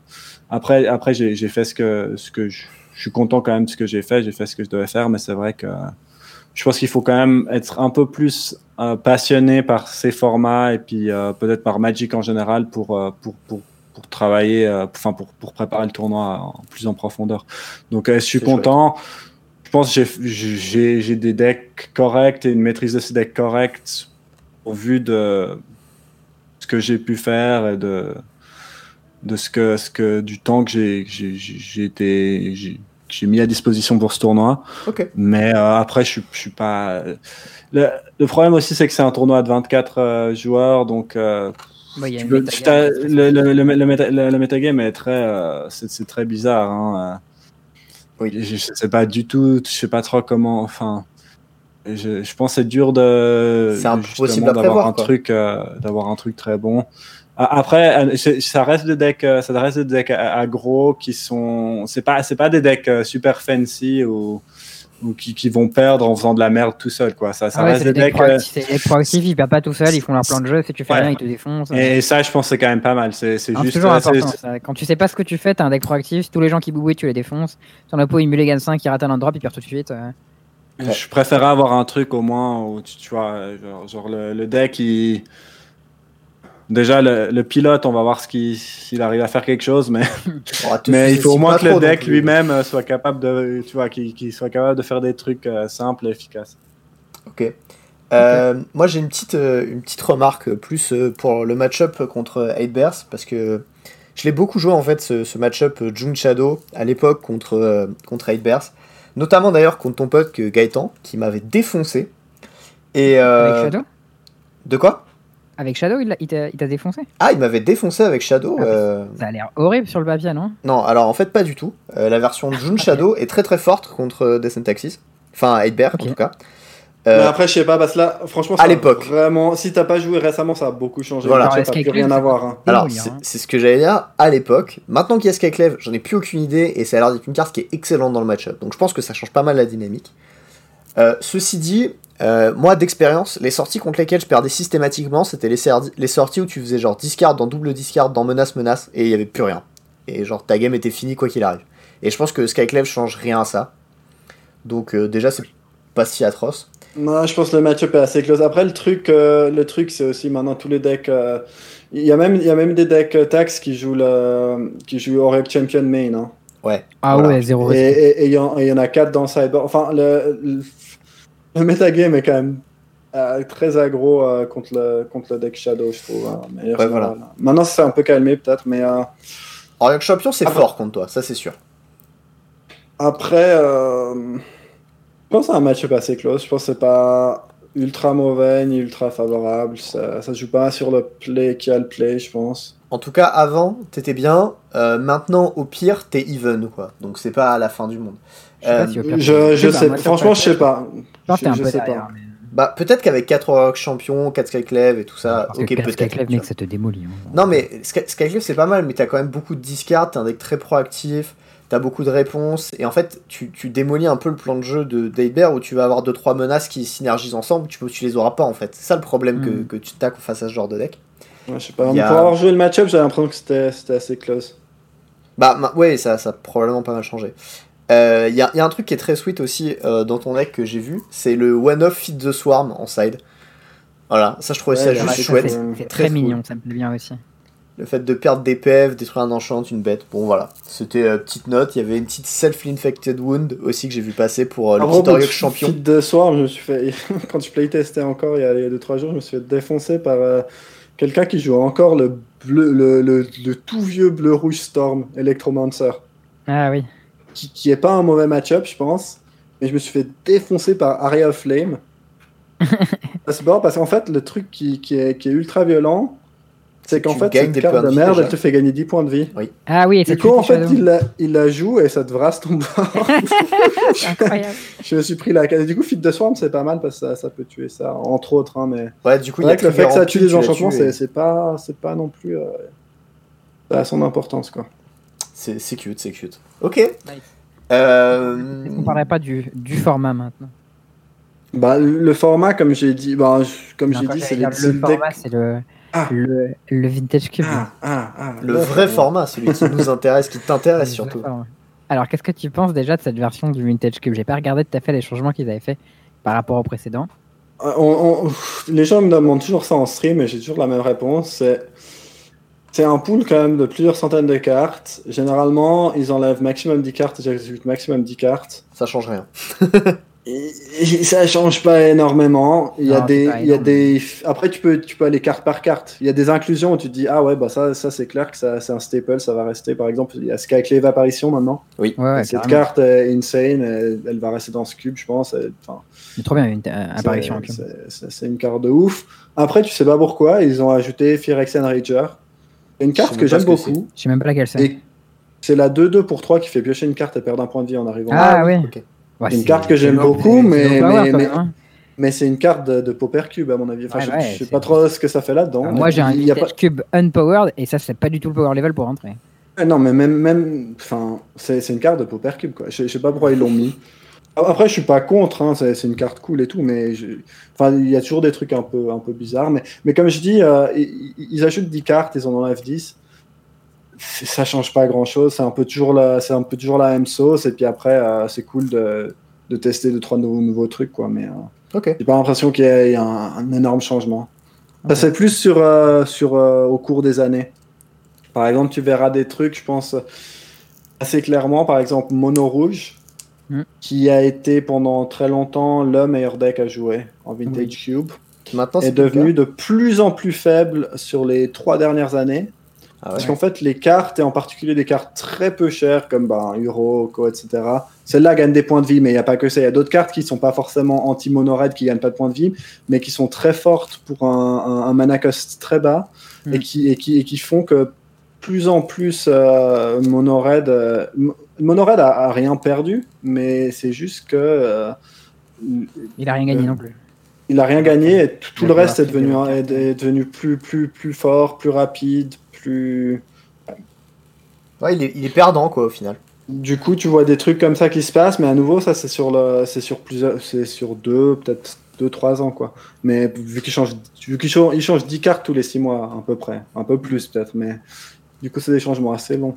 Mais sur pas- la toute dernière Ouais. itération du, du Vintage Cube, non, il y a, il y a rien qui m'a paru euh, très différent. Ça reste la, la, la même bête. Euh, moi j'ai une petite question, c'est un peu euh, le point où tu auras l'occasion de, de faire le malin, je pense. C'est quoi euh, ton. Tu penses que tu vas faire combien euh, en Vintage Cube? Au tournoi C'est dur ça. Ouais, mais. Le truc, c'est que c'est c'est un format très, très volatile. Et d'une part, et, enfin, et, et en plus, il y a un facteur qui est un peu bizarre. C'est que moi, j'ai toujours joué du Vintage Cube, vraiment pour le fun, et aussi en draftant des decks fun. Ah. Hmm. Maintenant, qu'est-ce qui se passe si je joue Vintage Cube dans un. Et en plus, sur MTGO, ça fait depuis très longtemps que les, les, les, les drafts sont en ligue. C'est-à-dire que tu, tu vas prendre, Ouais, pas jouer avec les gens avec qui tu as drafté. Ouais, t'as Alors qu'est-ce qui, drafter, qu'est-ce- euh, qu'est-ce qui va se passer si je joue en Vintage Cube de manière compétitive dans un pod avec d'autres joueurs qui jouent de manière compétitive? C'est intéressant comme Euh, question. C'est très difficile à dire. J'ai, j'ai aucune idée. Après, je suspecte. Je, je connais pas tous les joueurs, je sais pas exactement tout ce qu'ils font. Mais si tu me disais maintenant que je suis le joueur qui a fait le plus de Vintage Cube Draft de tout le tournoi, Je ça je m'étonnerait pas tout. 50 balles dessus sans problème. Voilà. Je pense que, je pense que c'est probable. Du coup, je pense que j'ai quand même pas mal d'expérience. Ap- Après, est-ce que, est-ce que, est-ce que ça va vraiment payer, oui ou non? Je, je- On verra bien, je sais pas. Mais moi, je me sens plutôt confiant. J'ai l'impression que je peux faire bien. Après, quand tu joues contre des très bons joueurs à très haut niveau, euh, c'est très dur de faire des, des bons résultats. hein. Il, y a plein de, il y a plein de sur tous les pro tours, j'étais très confiant en limité. Je- En moyenne, j'ai pas, j'étais pas mal du tout. Hein. J'avais un score plutôt positif en draft, mais tu peux être très confiant avoir, la- avoir drafté un bon deck et te prendre un 2, euh, enfin ça reste limité. Hein, c'est Ouais. avoir, avoir un 0-3. euh, Enfin, je crois que je sais pas si j'ai déjà pris un 0-3 en draft. Je crois pas, quand même. mais, euh, mais disons qu'on va voir ce que ça donne. Mais c'est- clairement le format sur lequel j'ai, je pense j'ai peut-être un, avantage. Ok, Et alors, bah. Tu veux nous parler un peu de cube C'est quoi ton archétype préféré euh, Ce que tu penses qu'est le plus fort Des trucs comme ça? Alors, ce que je, ce que je préfère drafter, c'est les decks comme celui que tu as. Le, le- bon, en l'occurrence, c'est pas le Vintage Cube, le deck. Des junk. Mais Ah. c'est c'est des decks, c'est des decks à la con qui utilisent des gimmicks que personne n'utilise. D'accord. Alors, j'aime beaucoup drafter Storm, par exemple, mais Storm, Ouais. c'est un peu, le, c'est un peu le, le truc super mainstream que tout le monde draft, aime drafter, qui est fun. Ce qui a deux facteurs, c'est que bon, j'en ai drafté des tonnes dans ma vie, du coup, maintenant, pour moi, c'est un peu passé dans les trucs mainstream. Et deuxième facteur, vu que tout le monde connaît ça et c'est Vintage Cube, on va faire ça, on va s'amuser, c'est vraiment overdrafted. Alors que c'est- parmi les formats les plus, c'est parmi les, pardon, les archétypes les plus faibles. Ouais, Et il y aura quand même quasiment tout le monde qui va, enfin, il y aura une personne par, par pod qui va essayer de le drafter. Euh, alors que c'est pas très fort. Après, ça va être marrant justement au Mox parce que je, je suis pas sûr ah, que justement les, ouvert, du coup. les- ça risque d'être très ouvert. Après, est-ce que tu te dis ça c'est tellement ouvert que tu arrives à avoir un meilleur deck storm que les autres archétypes à la table? Est-ce que tu prends le risque Moi, Bah, je serais je- presque tenté, mais, mais sur le moment, je suis pas sûr. Non, mais tu que, sais, tu, que- tu peux partir sur un deck, faire, euh, hein. un deck control, tu sais, t'as un petit Baral, un petit Jace, une Mystic Ouais, Confluence, tu sais, et puis là, il y a c'est un Passive Flames qui arrive, tu te dis, bon, on va voir. Ouais, ouais, mais c'est toujours un peu, un- c'est c'est toujours un peu difficile à, comme, je- comme à jongler, mais enfin bref. Mais genre, par exemple, les decks euh, Time Warp, Soulfire Grandmaster, ça te parle quoi? Non, ça, ça je trouve c'est nul à chier. Allez. Tu disais que t'aimais bien les decks un peu combo euh, pourris que les gens faisaient pas. euh. Ouais, mais, mais ça c'est ça c'est un deck pourri que les gens font. Et c'est, enfin oui, c'est une combo, mais ouais, le truc. Bon, si C'est ouf, Time. Warp et Grandmaster, c'est quoi C'est 9 mana? Non, mais t'as Time Sinon, Hawk, faut sinon, avoir le, faut avoir le euh, Time Hawk. Mais bon, faut avoir un. Time Hawk, quoi. Enfin, Ouais, c'est pas ouf. il y a, y a Ah, des trucs, faire, c'est euh, des trucs, il y a des trucs plus forts à faire avec un Time avec un je Time si tu veux. Hein. 4 Ouais. mana, je rejoue deux tours. euh. J'ai une petite question, moi, c'est par rapport au Vintage Cube, mais c'est pas par rapport au, au cube en lui-même. C'est par rapport plus, euh, en gros, à MTGO, au tournoi et tout ça. Je m'explique. Euh, moi, ma question, c'est tu vas te retrouver du coup à un tournoi où, en gros, tu vas jouer ta vie, d'accord? Tu vas le faire de chez toi, du coup, bah, avec la situation actuelle, a priori. Et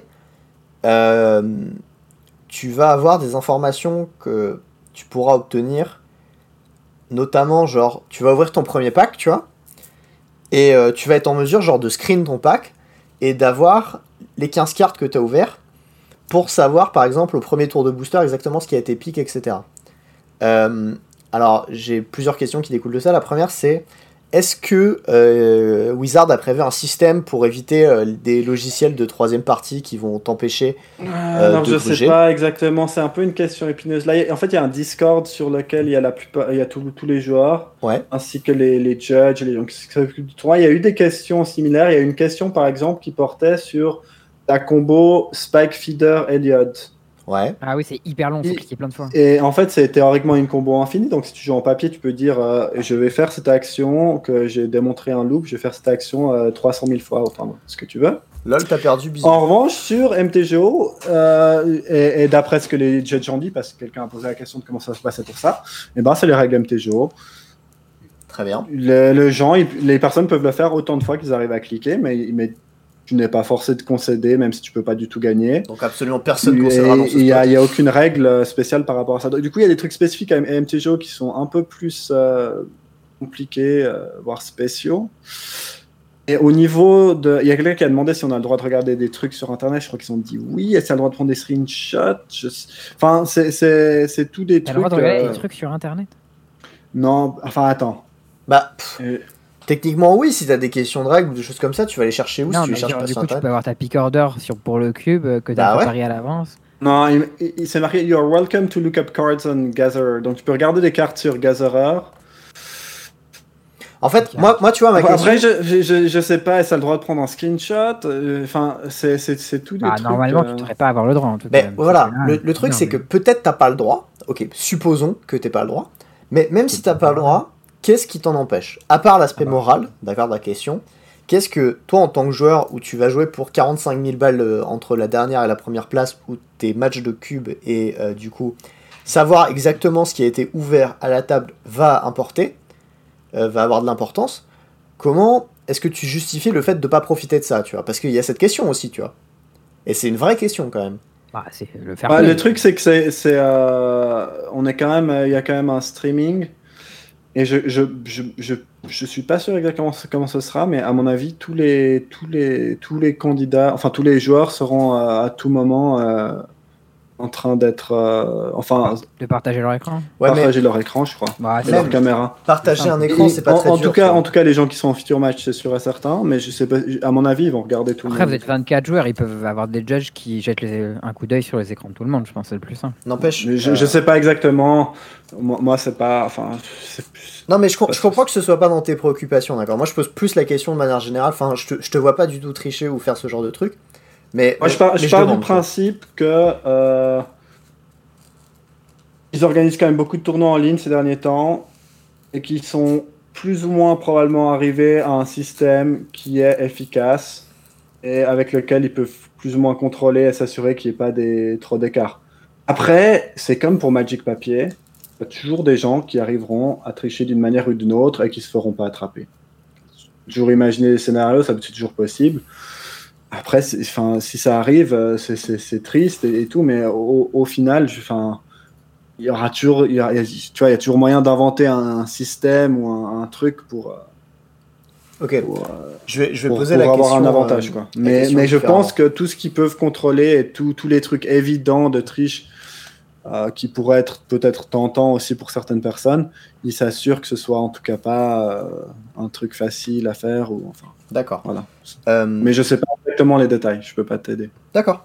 Mais ok, supposons, tu vois, genre, bah, je suis Charles, tu vois, j'ai des compétences élevées en développement, on va dire, et je suis en mesure de, de, de faire un petit, un petit logiciel, un petit script, qui va bah, juste automatiquement, en fait, prendre chacun des pics, et ensuite les foutre dans une espèce de page, et comme ça, moi, au fur et à mesure du draft, sur mon autre écran, j'ai ma page qui s'affiche et qui se crée au fur et à mesure, et du coup, comme ça, je peux savoir exactement ce que j'ai pique, et du coup, quand j'arrive au pack, euh, enfin au huitième pack, au machin, et ben ils me mettent en rouge genre toutes les cartes qui manquent par rapport au premier tour, et du coup je sais ce qui a été pris, et je sais ce qui va être joué par les autres joueurs, etc.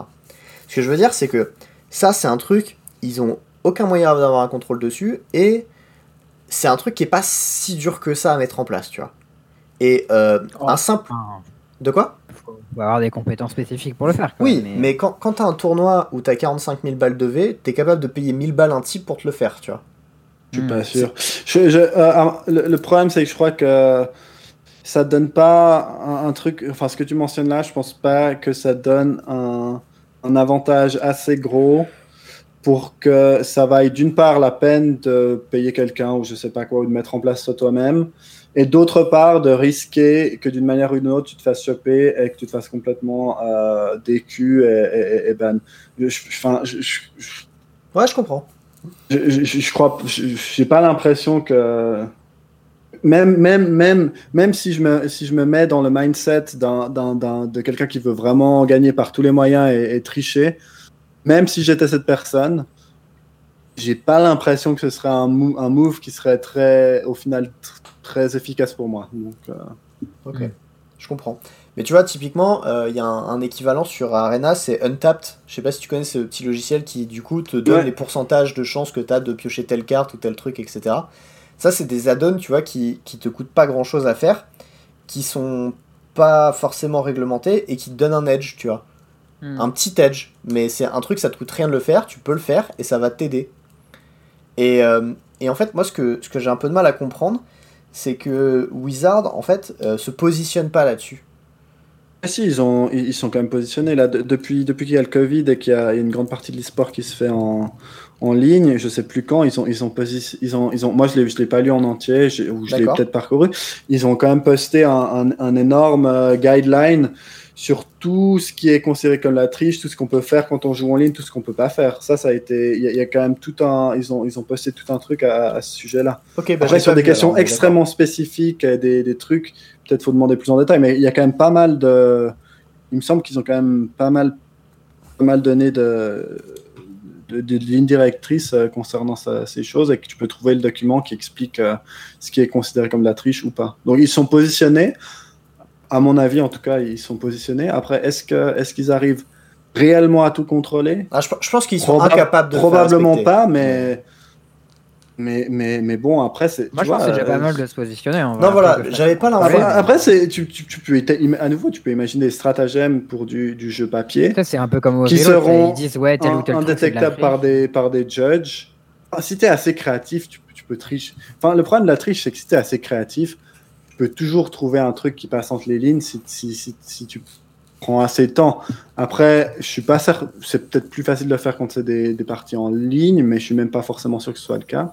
Bah, si, juste le fait de, le faire avec d'autres personnes, euh, des, des, des, trucs comme ça. Ouais, mais il y a quand même le fait que quand tu joues avec un vrai deck, tu as, toutes les, tous les aspects de, où tu peux manipuler le deck ou l'environnement mmh, qui sont de manière de tricher que par exemple tu, n'as pas quand, du tout quand tu joues en ligne. C'est vrai, c'est vrai, bien sûr. Du, du coup, et, et, le jeu en ligne et le jeu papier ont, ont, des, tu vois, des, un peu des, on va dire des, des faiblesses qui peuvent être exploitées par les tricheurs. Et, je pense que dans les deux, cas, Wizard, ils font tout ce qu'ils peuvent pour euh, essayer de, de, colmater tout ça et de faire en sorte qu'il y ait le moins d'opportunités possible.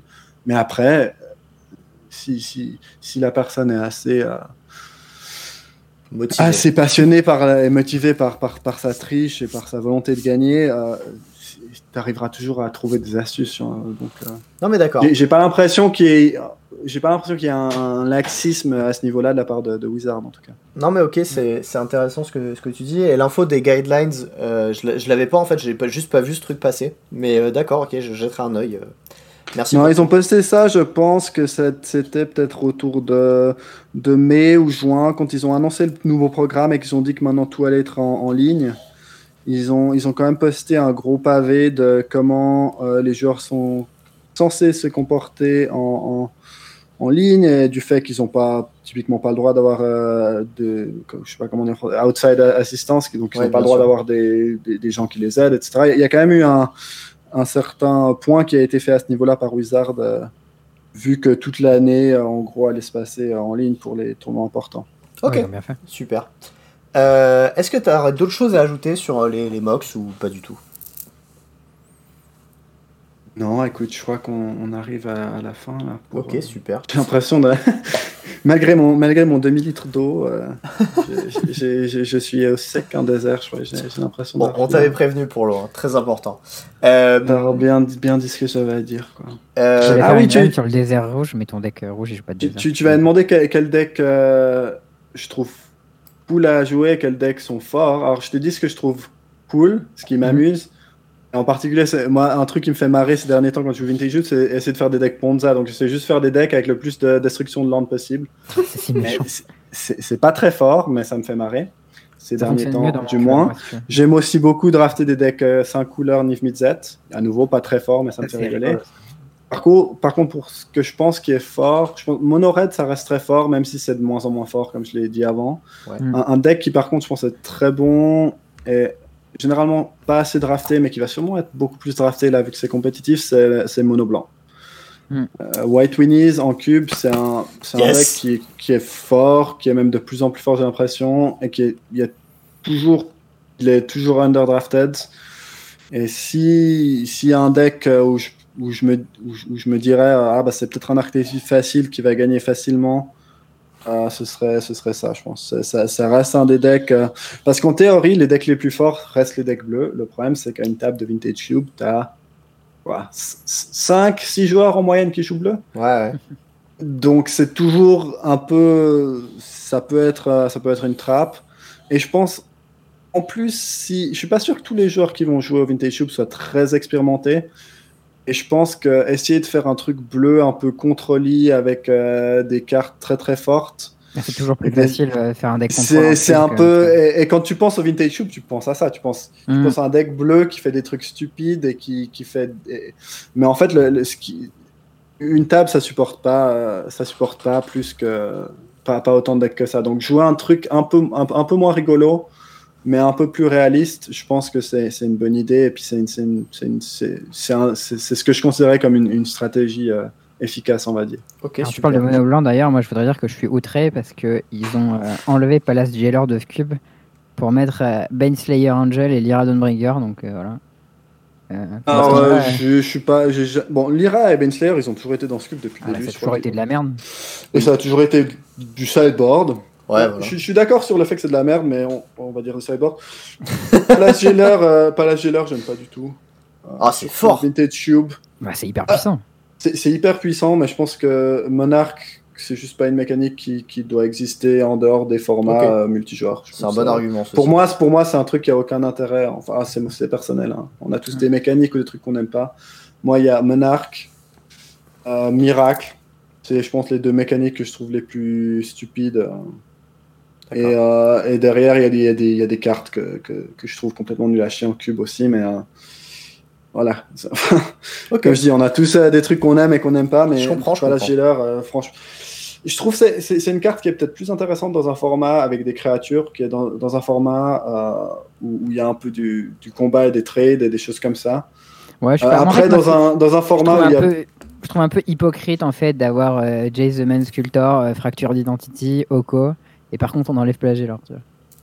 Genre, et il y a le power. Ouais, ouais, non, ça. mais je, je vois, je vois ce que tu veux dire. Je vois ce que tu veux dire. Genre, ouais, bah, le blanc il a le droit d'avoir des 1 qui tapent, mais par contre euh, les 4 drops puissants, euh, on va se mais le, le blanc, il est quand même fort, euh, même comme ça. hein. Ouais, il est fort parce qu'il met des 1 drop qui tapent avec des 2 drops qui tapent, tu vois. genre. Euh, Talia, ça fait bien Euh, le cul bon. à plein de decks aussi. Hein, mais... Quoi? Bah, Talia en, en cube, ça fait le cul à beaucoup de decks. Oui, oui, bah, Talia, Ouais, c'est fort. ah, ça pour aussi. ça, bien sûr. Mais euh, alors, moi, il y a un truc que j'ai remarqué quand même. Je pense que t'es notre, le premier invité qu'on a eu ici qui a dit autant de choses euh, bienveillantes envers le blanc depuis que le podcast existe, Ah. je pense. Avant d'arriver au point plein. Avant d'arriver C'est au marrant plan parce que. Mais t'étais là justement à. Mais c'était- quand, on... c'était- c'est quand on a playtesté ensemble. C'était avec Eldraine, non? Euh, non, c'était euh, pour C'était Cleveland. Eldraine. C'était Ah Cleveland. non, non, on a c'était pas ensemble. mais c'était un, un autre PT Eldraine où je, je, je voulais, je refusais de jouer blanc. Et de manière générale, je suis vraiment pas fan du blanc. c'est probablement la couleur que j'aime le moins.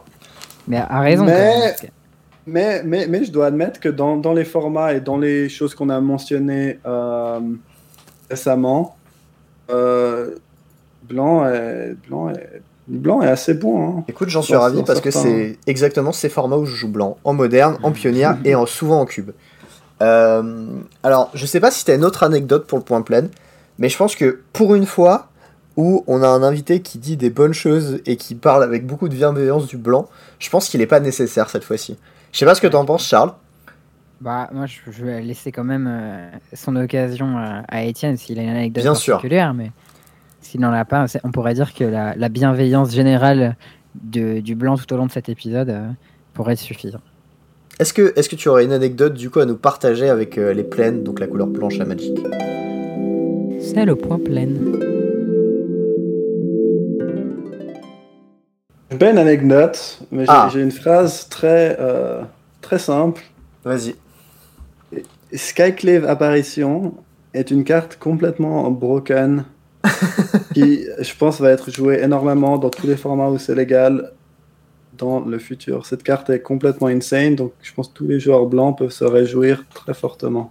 Écoute, euh, moi je me suis réjoui au print, mais j'étais pas sûr à ce point-là que ça allait être broken. Mais moi, c'est euh, une de ces cartes que j'ai pas réalisé quand je l'ai vu à quel point elle était insane. Ok. Moi, c'est- acheté- Il y en a beaucoup, hein. je, je suis pas très bon pour évaluer les cartes, je pense. Parce... Moi, j'ai acheté beaucoup, un mais- carré foil, euh, 20 balles, frais de port construit. Frais de port, hein. C'est bien ça. Mais plus je joue contre, plus je... Enfin, c'est- cette carte est vraiment, vraiment très forte. Ok. Très, très, très, très forte. Super. Bon, euh, du coup, on va arriver dans la dernière partie de, de l'épisode. On parle de choses qui ne sont pas Magic related. Tout à fait. Euh, Est-ce que tu aurais des petites choses dont tu aimerais parler ici? Euh, Sachant que la tradition, c'est que Charles croit qu'il sait cuisiner, mais qu'il sait pas cuisiner. Moi qui parle de Pass of Exile, et sinon on parle de StarCraft. En, en- voilà, un peu les sujets qui. euh, non, qui- alors, euh, Pass of Exile, StarCraft, euh, je peux pas vous aider. Ok. Après, moi, je, je sais cuisiner vraiment. Je cuisine énormément. Ah ça. putain, un homme cultivé. Alors, Mais euh, je sais pas trop ce que je peux vous dire. hein. est-ce que, euh, est-ce que tu considères que cuire des légumes en conserve, c'est cuisiner? Eh, J'ai jamais dit que c'était cuisiné. Ok, d'accord. Peut-être que. voilà, mais. euh, Moi, j'ai j'ai- j'ai appelé ça survivre. est-ce que tu estimes la définition correcte, Étienne? Non, après, après, le, le- le- alors ça, je vais dire un truc qui je pense est, est important. Je vais faire mon petit, mon petit philosophe là. Ah. Euh, Il y, a, il y a énormément, dans, enfin dans plein de domaines différents, mais en particulier dans la cuisine, il y a beaucoup de points de vue et de visions très élitistes. Et moi, je sais que j'ai pu être comme ça. Même si j'aime beaucoup la cuisine, que, que c'est un truc que, que je maîtrise, que, que j'aime faire et tout, je crois que plus le temps passe, plus j'ai eu l'occasion de me rendre compte que en fait, ça reste un, ça reste un, ça reste un privilège C'est un privilège de par ton, ton éducation, ta classe sociale et tout. Et, et- et que c'est aussi, euh, c'est pas quelque chose qui, qui est donné à tout le monde. Et, que- et, et que cette espèce d'élitisme ambiant qu'il y a euh, dans, dans la cuisine a aussi tendance à, à écarter des personnes qui, que ça pourrait un- un- intéresser. Et que je pense des discussions du style euh, est-ce que, est que cuire des, est-ce que cuire des légumes, moi, c'est la cuisine ou non? Bah, d'un côté, c'est assez drôle, hein. Mm. mais, mais, mais d'un autre côté, c'est un, peu- c'est un peu dommage parce qu'au fond, les gens, ils, peuvent, ils font ce qu'ils peuvent avec les connaissances qu'ils ont et, et- et ce qu'ils ont reçu de, de- à nouveau de, de comment, où ils sont nés, comment, etc. Et puis au, au final, euh, enfin, ce qui est important, c'est que si les gens peuvent faire des trucs qui leur font plaisir et, qui- et qu'ils apprennent. Et des trucs comme euh, le, le truc qui revient toujours, c'est les, ananas sur la pizza. c'est euh, moi, moi, je, suis, je suis pas fan de ça et c'est un truc qui m'a fait pas mal rire pendant, pendant longtemps, mais, mais, mais au final, euh, c'est un peu triste parce que euh, si les gens font des trucs qui leur plaisent et qu'ils aiment, c'est ça qui est important. La cuisine, c'est un plaisir, c'est du partage. Avoir un- une vision élitiste où certaines choses sont bonnes, certaines choses sont pas bonnes, certaines choses sont permises, pas permises, certaines choses sont ridicules, c'est enfin, juste triste et puis ça, ça, ça referme plein de possibilités. Donc, euh, je pense que c'est- bien si les gens en particulier qui, qui, cuisinent pas mal ou qui aiment ça ou qui ont plus de connaissances soient juste un peu plus tranquilles et un peu plus ouverts euh, à, ce, que, ce que font les autres, ce qu'aiment les autres et aux possibilités de la cuisine. Ok. Voilà. Bah écoute, c'est un joli message. Euh, fun fact, il y a, il y a la, pas plus tard qu'il y a quelques jours, euh, ma copine qui pour qui j'ai commandé une pizza à l'ananas et ça s'est retrouvé sur Twitter. Par euh, Charles d'ailleurs. et, euh, et, et les gens sont un peu devenus dingues en mode ouais, pizza à l'ananas et tout, putain Théo, tu nous as trahi. Et j'étais en mode bah déjà c'était pas pour moi et puis enfin, ça peut vous foutre, tu vois. Genre. Mais d'ailleurs, il y a, un drôle. truc qui est assez, un- un- assez marrant, il y a un- et puis c'est aussi lié aux jeux vidéo d'une certaine manière, donc c'est drôle. Il y a un streamer que je regardais pas mal, hein, moi je regarde toujours de temps en temps, qui s'appelle euh, Elias, un streamer. Euh, Elias, c'est un streamer euh, suédois qui fait du speedrun sur Dark Souls, euh, qui a eu le record du monde à plusieurs moments, enfin bref, qui enfin, que, que, que, que, que j'aime bien, et qui, et qui donc est suédois. En Suède, en Suède, il y a un grand truc, c'est la pizza Pizza à la banane. Ah non, banane. Ah ouais. Donc c'est- en gros une pizza margarita sur laquelle tu mets des tranches de banane et un peu de curry et parfois un peu de poulet. Et, et en gros il y a, il y a un gros il y a un gros euh, il y a un gros mime sur son stream qui, qui lui dit tout le temps que c'est très bien et que c'est génial et que vous devriez essayer et tout le monde qui lui dit que c'est infâme. C'est un peu le voilà. Ouais. Et, et une fois et une fois j'ai essayé pour voir parce que voilà. Je Ah, C'est bien, c'est bien. Mieux vaut être curieux que élitiste, c'est c'est- c'est dire que c'est de la merde. Et, et c'était pas mal. C'est pas ce que je préfère. J'en j'en referai pas forcément. C'était pas mais mal. mais c'est- pas, c'est pas dégueulasse, quoi. Enfin, c'est c'est- à nouveau ce genre de truc. Si les gens, plutôt que de partir du principe qu'un truc ne leur convient pas, n'est pas bon, n'est pas selon les règles, partez du principe que euh, plus tu es curieux et plus tu découvres de, de choses, plus, t'as- plus, plus c'est enrichissant pour toi, ben, je pense que il, il serait pro- probablement gagnant euh, au change. Ah, mais je suis d'accord, c'est euh, comme la première personne qui a mis un, un land dans son sideboard. Tout le monde a dû le prendre pour un fou en mode mais non, on met pas de land dans son sideboard. Et Ouais, c'est, c'est, oui, c'est, Plusieurs c'est grands joueurs ont fait ça. plein de domaines, hein, Magic faut aussi. challenger le statut quoi. Très bien. Euh, du coup, bon, on a euh, une, une news en commun, du coup, pour Charles et moi, euh, pour l'outro, et une chacune. Euh, Est-ce que tu veux. euh, je, te, je te laisse introduire euh, l'histoire du tournoi, Charles? Ouais, alors moi, c'est c'est une très bonne initiative qui est, donc, euh, qui est faite par Toruno. On a déjà parlé de lui, euh, Toruno MTG sur euh, Twitter. Ouais. Euh, qui est un streamer français et genre de Magic. Qui De la Creuse. euh, organise des, euh, des cubes en limité euh, régulièrement sur son Discord et tout. C'est tous les mardis, si je me trompe pas. Où il fait du stream et tout. C'est assez sympa. Il fait des cubes historiques. Et il a organisé un tournoi en, en limité. Euh, où inscription gratos, price pool 7000 gemmes. Donc c'est pas mal, tu vois. Euh, et qui se passera le 21 et le 22 novembre. Euh, et euh, il y avait. toutes les inscriptions sont parties en jour 3 jours, un truc comme ça, sur 64 slots. Ouais. Et voilà, moi je veux juste dire que c'était super cool comme. Euh, euh, Comme initiative. idée Et comme euh, le fait qu'il il s'occupe de faire ça. Et bah, j'espère que ça va bien marcher et que les gens regarderont et que ce sera cool quoi. Ouais, bah pareil, voilà. J'ai vu ça passer, j'avais proposé du coup à Étienne de s'inscrire s'il voulait, mais si c'est full, bah dommage. Ouais, c'est cool depuis euh, hier, je crois. Ok, bah navré. Bah, si jamais, si jamais il en refait, n'hésite pas à le suivre. C'est assez cou- cool. Il n'y a pas un niveau qui Bon à est, savoir. Qui, est, qui est mais c'est une petite commune un peu française et il y a des gens de perf limité aussi. Je sais pas si tu as entendu parler de cette initiative. Ouais. Ouais, bah Ouais, voilà, ouais. bah il y a des gens de ça qui voulaient se tryhard un peu, qui sont inscrits. euh, moi, je me suis inscrit parce que j'étais en mode bon, pourquoi pas. Et euh, Charles a fait pareil, donc euh, voilà. Non, moi je me suis pas inscrit. Ah, tu t'es pas inscrit euh, L'initiative est cool quoi. Euh, bah, écoute, je te... il est possible que je sois pas en mesure de le faire le tournoi. Est-ce que tu voudras que je te euh, laisse ma place si jamais je suis pas en mesure de le faire ou pas? Euh, Il y a moyen, ouais. Ok, bah je te laisserai savoir. Euh, c'est en rapport avec la nouvelle suivante du coup. Allez, balance. Alors en fait, euh, aujourd'hui à 16h, il y a euh, une inscription pour un, une speedrun, plus ou moins. Ce qui s'appelle un gauntlet en fait sur Pass of Exile qui a été ouverte. Qui est en gros, euh, il y a des, ce qu'on appelle des bounties. Donc euh, en gros, des objectifs au sein de cette course qui sont mis sur euh, des monstres à tuer, euh, des scores à atteindre, des niveaux à atteindre, des choses à faire. Et les premières personnes qui font cet objectif précisément empochent des thunes. Euh, en plus de ça, il y a des paliers à genre niveau 90, tu peux choper euh, une Xbox, une PS5, euh, niveau 90 et profondeur de Delve 200. Bon, pour ceux qui connaissent, ils parleront.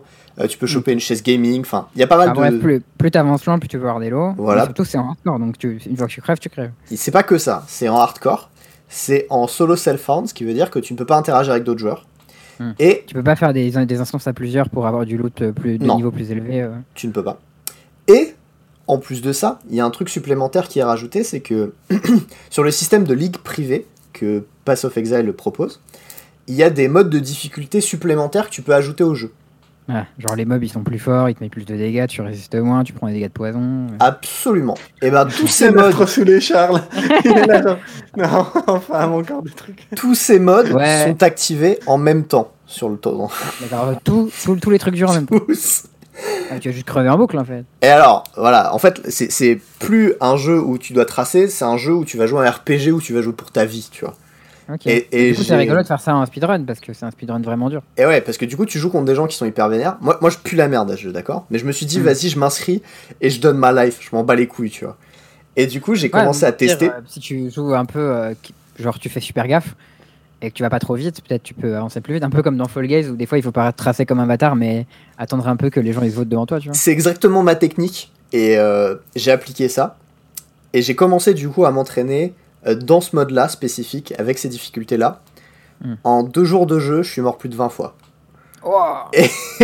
Et ce qu'il faut savoir, c'est que. mort 20 fois. Mais c'est- de la rigolade, ce jeu. Non, c'est énorme que. en, en- en une heure de Dark Souls, je, je suis des fois. Je suis non, mort. mais c'est Oui, pas mais- fou, euh, là, La, la différence, c'est c'est le genre que. de jeu où t'es censé jamais crever. Voilà, c'est ça. C'est un, un jeu où t'es pas censé mourir. Il y a, il y a- Ah.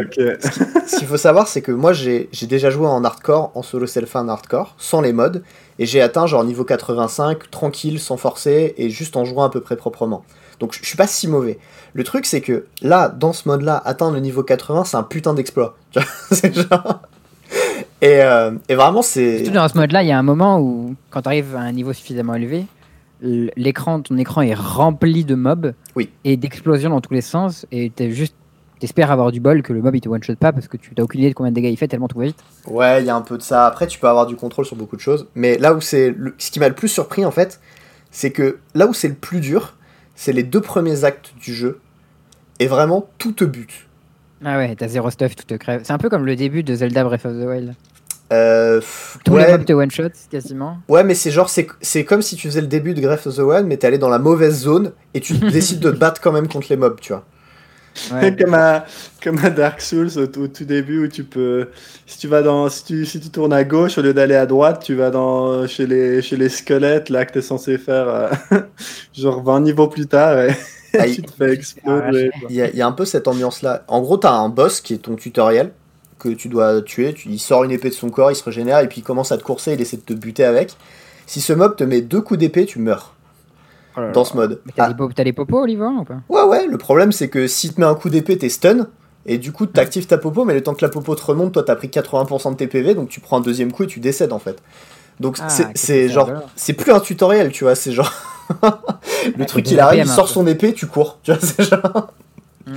Bref, et euh, j'ai commencé à traîner ça, et là j'ai réussi à passer euh, les, quasiment la moitié de la campagne du jeu sans mourir, et euh, enfin, j'étais si heureux d'arriver jusque-là, tu vois. Ah, Bref, c'est nice. c'est c'est incroyable, ça change complètement la dynamique du jeu, et, euh, et j'ai très hâte de me faire fumer dans ce Gauntlet et jouer contre des gens qui sont des speedrunners et me faire défoncer. Mais euh, voilà, ça, ça va être cool, et je vais streamer ça, donc euh, si vous voulez venir voir, bah faites-vous plaisir. Sinon, il y aura aussi ce week-end, ça commence ce samedi 14, donc ce samedi. Et Ah, moi, je sinon, vais il y plutôt aura regarder les mocks. mocks ce samedi, mais, Voilà. Il y aura les mocks aussi, donc je comprendrai, tu vois. Voilà, mais mais tu nous tiendras au courant, écoute. je ferai, je ferai des petits posts sur euh, Twitter et Discord, donc euh, voilà.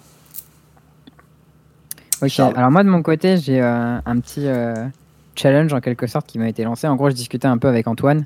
C'est un peu mon confrère de, de StarCraft. On a beaucoup joué à StarCraft 2 ensemble et tout. On était diamants tous les deux. euh. Et pendant longtemps, et diamant à StarCraft, c'est pas comme diamant à Magic. Hein. C'est plus comme Diamant à LoL. Il m'a fallu un an de jeu avant de monter diamant, tu vois. Genre. C'est l'équivalent du ladder Magic. sur League of Legends, non? Automatique. Bah, et à Ligue Diamant Magic euh, sur MTG. ah oui sur Arena les trucs de ah il y a des gens qui sont pas en mythique euh, Et on, par- on parlait d'ouverture sur. Quand euh, tu termines la Ouais. saison en mythique, ensuite il te Non, remet non, en je- Platinum 4. non mais je, je- je déconne Ouais, on Ouais, ouais, non, mais hein, c'est petit malin. Et moi, à chaque fois, il te remet un Platinum 4. Il faut que tu remontes jusqu'en mythique. Ça prend un temps fou. Ça, moi, ça, je fais pas tout le temps. Bref. Euh, du coup, il, il- il me dit Ouais, euh, j'avais envie de me re- refaire la campagne et tout. Elle était cool. Et moi aussi, ça faisait longtemps que je voulais me la refaire. Donc, euh, du coup, ça m'a chauffé. Je l'ai fait. Et du coup, j'ai relancé. je vais, je juste me faire toutes les campagnes de StarCraft en brutal. de me les refaire là. Je les avais déjà Ah, faites. c'est Mais... un peu nul de faire du, du, du enfin de, de faire des campagnes. Enfin, moi, je, je, je joue à un jeu, enfin, j'ai pas joué à un jeu qui est entre guillemets similaire. Il y a très longtemps, je jouais à Age of Empire 3. Aïe, Ouais, aïe, bah, aïe. Ouais. Et, et, et je. mais c'était pas ouf et les campagnes Age of Empires 3. je Ouais, ouais, mais j'ai l'impression que, genre, une, une fois que tu as fait beaucoup de, de PVP euh, en, en un jeu comme ça, si tu reprends le gameplay euh, camp- campagne, tu, tu te fais tellement chier. Genre, un- même, même au niveau le plus dur, c'est, complètement nul à chier, quoi. Alors, pas du tout d'accord avec dans le cas présent avec StarCraft. Parce que les Starcraft, En fait, les. Starcraft, les, les, les AI sont mieux, sont mieux adaptés, je pense. Alors, les IA sont pas forcément mieux adaptés, mais alors il y a un peu de Focus Fire, genre il Focus Fire spécifiquement tes healers et tes workers, euh, et toujours la, la bonne unité, donc ça c'est un peu chiant. Et euh, surtout, euh, l'IA il a beaucoup, beaucoup, beaucoup plus d'unités que toi, Ouais. donc c'est vraiment dur. Et, euh, et surtout, les scénarios sont bien foutus, l'histoire est cool. Euh, t'as, des- t'as un peu de customisation au fur et à mesure que tu avances dans la campagne en fait où tu peux monter Ouais, un peu ouais, ouais. Genre, t'as un peu des ressources pour monter soit tes marines, soit tes, euh, tes, Ah, tes- tes médics, euh, des trucs comme ça. Le truc, c'est que c'est quand même, ça reste c'est quand même un jeu beaucoup plus gros, qui a été joué beaucoup plus niveau compétitif, dans lequel il y a beaucoup d'argent et qui est aussi beaucoup plus récent. Et en fait, euh, c'est- logique que même le mode, euh, le, le mode euh, PVE soit, soit assez correct. Quoi. C'est vrai Ouais, que non, mais- Age of Empire, même le 3, ça reste très vieux. Et puis sur ce genre de jeu, enfin, tu vois. Même Moi, j'avais beaucoup, j'avais beaucoup aimé la campagne de Age of Empire 1 et de Rise of Rome. Le 1 et le 1 extension, je trouvais que la campagne était vraiment très bien. Ouais, ok. Tu- pas, tu pas tu t'incarnais un peu de temps en temps les héros. Alors, t'avais Ulix, Ajax et tout, et tu tu les jouais euh, les uns après les autres, et tu re- rem- ça refaisait des, des éléments marquants de l'Antiquité et tout. C'était assez cool, je trouvais. C'était pas Age of Ouais. Mythology, ça? C'était peut-être mythologie. Parce que moi, ça me dit un Ouais, truc et j'ai joué à Age of Mythology. euh, ouais, ça, ça fait plus. euh, Enfin bref. Je sais plus. Enfin bref, je me rappelle que tu avais des héros en tout cas qui étaient des personnages euh, mythologiques classiques euh, ou historiques ou genre Alexandre le Conquérant ou Jules César ou des mecs comme ça. Tu vois. Ok, ok.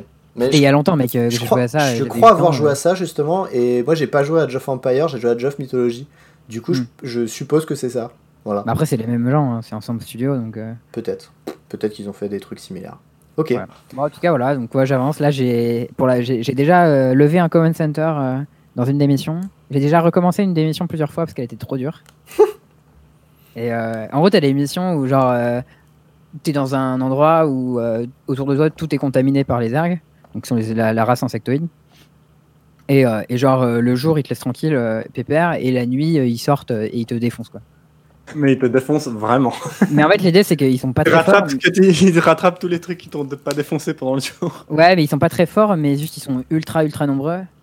Et ce qui est marrant, c'est qu'en fait, dès que le jour se lève, ils crament tous. Et alors, toi, en fait, il faut que tu ailles péter les bâtiments. Et du coup, au fur et à mesure, chaque nuit, il y en a de plus en plus. Et le truc, c'est que dès que genre ta ligne de défense elle craque, euh, t'es submergé instantanément. genre, c'est un peu l'enfer. Non, assez- franchement, c'est assez rigolo. ouais. Je, je, vais, je pense que je vais reprendre un peu le layard d'ici quelques jours, mais j'ai pas envie de reprendre direct parce que je vais me faire défoncer. Genre, c'est pas du tout euh, gentil, euh, StarCraft. C'est pas un jeu gentil, tu vois. Genre, tu viens, il te défonce. Et tu. Et Tu euh, prends ta baffe, tu repars, tu reprends ta baffe, tu repars, tu mets peut-être Ouais, une petite ça. claque et tu repars. Je vais, commencer, je vais commencer par la campagne tranquille, après on verra, tu vois. Ok, super. Bon, et ben, euh, Étienne, merci beaucoup de nous avoir, euh, enfin, d'avoir accepté de venir pour cet épisode. Avec Euh. On te souhaite vraiment euh, toutes, euh, tous nos voeux, euh, tout- toutes tes réussites pour tes drafts junkies à ce à cet event au Mox. Et puis, bah, écoute, on espère que, que tu vas gagner. Moi, en tout cas, en vintage, je, je sais que je suis, je suis carrément derrière toi. J'essaierai de Ouais. revoir les games. Est-ce que tu pourras streamer l'event ou pas? Euh, je sais pas si je peux, mais je vais pas le faire, c'est sûr que non. D'accord. Je, Ok. Bon. je stream jamais les, les events. euh, Bah, tu, si tu passes sur le coverage, on te verra. Voilà. Mais euh, si... ah, moi, je, moi je, suis, je, suis, je suis très doué dans ma carrière Magic pour, euh, pour éviter le, le coverage. Ah, d'accord. Non, il faut, vraiment, il faut vraiment que je sois genre en finale d'un Grand Prix pour être en coverage. Pourtant, j'ai- j'ai j'ai quand même fait quelques bons résultats, que ce soit au Pro Tour ou au GP euh, au fil des années. Mais j'ai j'ai toujours été, j'ai- très rarement été en, en coverage. Donc, s'il y a quelqu'un que vous risquez de pas avoir, c'est sans doute moi. À moins que je fasse des bons résultats, mais ça, c'est pas gagné. Écoute, quoi qu'il arrive, on, su- on suivra tes scores. Et, Tu vas euh, updater sur Twitch, ou sur euh, Twitter, ou peut-être euh, à la fin de chaque jour? Ouais, je sais pas, le... ouais, je sais pas trop le truc. C'est Moi, je sais que j'aime pas trop le faire perso parce que ça me met un peu la pression, je trouve. Et après, Ouais, je non, mais il y bien. a le- je pense le mettre à la fin de chaque jour, peut-être. Mais euh, euh, le, au fur et à mesure, je pense pas. Parce qu'en plus, il y, a un- il y a un système de, de délai. Vu que, vu que c'est retransmis euh, un peu plus tard que le moment où ça a été joué, tu peux pas tu tweeter. Tu dois attendre le feu vert que le match, enfin que les résultats ont été annoncés sur le Twitch pour, euh, pour euh, dire ton truc sur ton Twitter. Du coup, c'est un peu. euh, Et, et je fais rarement ça. Toi, de manière générale, c'est pas. Mais je pense à la fin de chaque jour, je mettrai un petit. euh, Ok. Bah, du coup, si vous voulez euh, suivre les scores euh, de Étienne jour par jour, bah, allez sur son Twitter. On vous le mettra en description de l'épisode. Mm. Euh, pareil pour son Twitch, si jamais vous voulez aller voir le drafté du cube. Parce que euh, vraiment, ça, ça mérite un coup d'œil. hein. Il draft en anglais. Mais. euh, non, mais je vous, je vous jure, c'est hyper intéressant. Je t'ai déjà regardé une fois ou deux en faisant autre chose à côté. Et à chaque fois que je tournais la tête, je me posais des questions. Et je me disais, je fais, mais putain, mais comment il gagne, bordel? Et Mais vraiment, attends, c'est- c'est un, c'est un autre draft là? Attends. il- What? Moi, à chaque fois, je vois les decks, je me dis, oh là là, ça va trop mal se passer. Qu'est-ce qu'il y a? Et après, je... ah, ok, encore un trophée aujourd'hui. Quoi voilà, enfin. Des... C'est- vraiment questionnant et c'est très- Je stream tous les jours euh, là en ce moment. euh, puis vu que j'ai rendu mes déconstruits, maintenant je fais que du C'est du cul. que du cube. Donc euh, d'habitude je stream à peu près de 8h30 à. J'ai un peu réduit mes heures de stream parce que j'ai- plus moins de temps maintenant, mais je stream quand même de 8h30 à midi et demi. D'accord. Mêmes fuseaux horaires que nous ou- Oui. Bah, oui, en oui. Suisse, oui. Du coup, euh, bah, demain, demain je commence un peu plus tard parce que. Bah, il est tard là tout tard. même. Mais euh... mais euh, ouais, Ouais, généralement. désolé pour nous, c'est férié, alors on se concentre. euh, C'est férié pour vous le 11 Ouais, le 11 Non. novembre, c'est l'armistice de la Seconde Guerre mondiale, mais comme la Suisse, c'est pas trop un pays qui se bat, vous avez pas trop ça. la Première Guerre mondiale, en plus, j'ai dit n'importe quoi. Ok. Ah, Bon, bah, voilà. Euh, Bon, bah, profitez bien. Petit Twitter, euh, petit Twitter, Twitter d'Étienne si vous voulez les suivre. Euh, Si jamais vous voulez suivre euh, mon épopée dans ce gauntlet de PO, je vais me faire massacrer. euh, bah, ce sera à partir du 14 et sinon sur euh, mon Twitch perso. Et, euh, et puis euh, voilà. On vous, euh, on vous souhaite euh, de, un bon week-end. On espère que vous allez regarder ces mocks et vous euh, poiler en voyant les drafts d'Étienne. Mm. Mais Je Et, pense pas qu'ils vont. Enfin, je sais pas. On verra, on verra, peut-être, peut-être. Étienne, post-Covid, faut que tu viennes en France et on va cuber. Ah, Ouais, c'est compliqué, hein. Plaisir. Mais euh, carrément chaud. Ok. Et ben euh, voilà, des bisous tout le monde. Merci Étienne. Et puis on vous dit à la semaine prochaine. À très bientôt. À bientôt. Merci. Ciao.